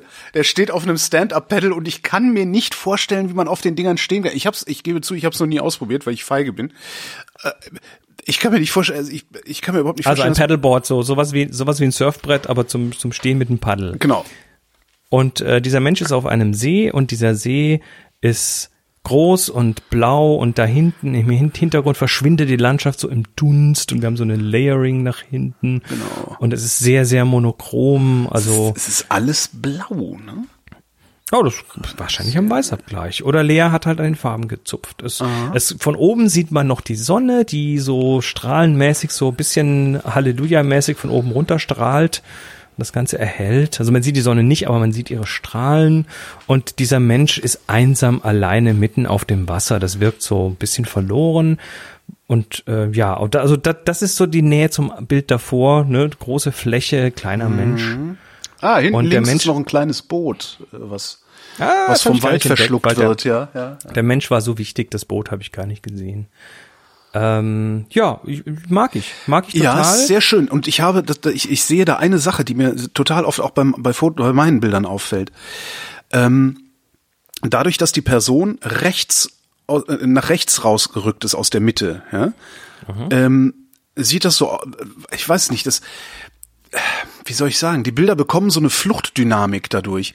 Wäre der Typ nach links rausgerückt, ja, würde, würde er in meinem Gehirn sich gerade auf die Mitte des Bildes zubewegen, sozusagen. Ja. So bewegt sich, bewegt er sich in meinem Gehirn aus der Mitte des Bildes weg und das macht so. das ganze Bild für mich unruhig. Also du ähm, siehst die, du, du siehst die Person ähm, allein schon an der Bugwelle, ja. An, der Heck, ja, ja. an der Heckwelle, dass sie quasi von, von der Mitte weg nach rechts sich bewegt. Äh, aber will also man das? Ist, also findet man das gut? Ist das, oder anders gefragt, ist das ein Ding, das nur in meinem Kopf unangenehm ist? Oder ist das. Nee, das ist, das, da, da, da gibt's tatsächlich viel drüber. Ähm, die, wo du was im Bild platzierst und in welche Richtung es zeigt, erzeugt entweder Ruhe oder Spannung. Und das, das, ich finde, dass diesen Teil an diesem Bild finde ich total unangenehm. Und ich mache sehr oft selber Fotos, die so werden, und dann croppe ich die wirklich so weit zurecht, dass der Typ mindestens in der Mitte des Bildes ist, wenn nicht sogar noch ein Stück nach links rutscht weil mich also das so man, irre macht. Das ist, ist echt faszinierend. Man, man sagt, dass für, für angenehmere Bilder, also für, für ruhigere Bilder, die wenig Stress erzeugen, es hilft, wenn da ein Mensch drin ist und äh, dieser Mensch eben ins Bild hineinguckt oder in die in, in, in die Bild zur Bildmitte hinguckt, also sprich ja. vor sich mehr Bild hat als hinter sich. Das heißt, und, würde er ähm, würde er andersrum auf diesem Stand-up Paddle stehen und würde die Bugwelle in genau die andere Richtung verlaufen, hätte ich schon gar keine Probleme mehr, ne? Naja, dann, dann hast du immer noch das Problem der Richtung, möglicherweise, weil wir haben ja unsere Lieblingsrichtung von links nach rechts, ja. weil wir da in die Richtung schreiben. Börsenkurse gehen von links nach rechts, Zeitstrahlen gehen von links nach rechts. Ähm, wenn das mal nicht so ist, dann fühlt sich's falsch an. Hm. Und äh, das siehst du spätestens, wenn du mal eine schlecht geschriebene Software hast und der OK-Knopf ist nicht rechts unten, sondern links unten. Ja. Es, es, die Vorwärtsrichtung ist nach rechts. Ja. Und äh, das heißt, wenn du jetzt diesen Menschen von rechts nach links zur Mitte hinfahren hättest, dann hättest du zwar immer noch ein bisschen mehr Ruhe, weil da ist äh, ist noch mehr Fleisch im Bild mhm. vor dem Menschen als hinter Menschen, aber er fährt in die falsche Richtung. Ja, stimmt. Ja. Und das erzeugt wieder Spannung. Ja. Und äh, da reagieren natürlich unterschiedliche Menschen unterschiedlich drauf, aber das ist so, ich sag mal so als Grundidee äh, ist das schon hilfreich, sich zu überlegen. Also, also sowas, was, was dich kribbelig macht, das wäre also dann eher nicht geeignet, um es im Zahnarzt, im, beim Zahnarzt ins Wartezimmer zu hängen. Genau. Äh, wenn für dich der Mensch quasi am linken Bildrand wäre und vor sich noch den ganzen See hätte, du hättest also keine Ungewissheit, wo der hinfährt, weil da ist ja noch alles offen, mhm. dann wäre das wahrscheinlich eher Zen als, äh, als so wie es jetzt ist. Ja, ich spiele gerade so ein bisschen rum und habe ihn jetzt so ein ganz, also ich habe das Bild äh, ne, jetzt mal zurechtgekroppt und er ist jetzt fast in der Bildmitte. Also äh, die Spitze mhm. des, des äh, Pedals ist in der Mitte, in der Bildmitte und der Rest. Und schon beruhigt mich das Bild. Das ist wirklich abgefahren.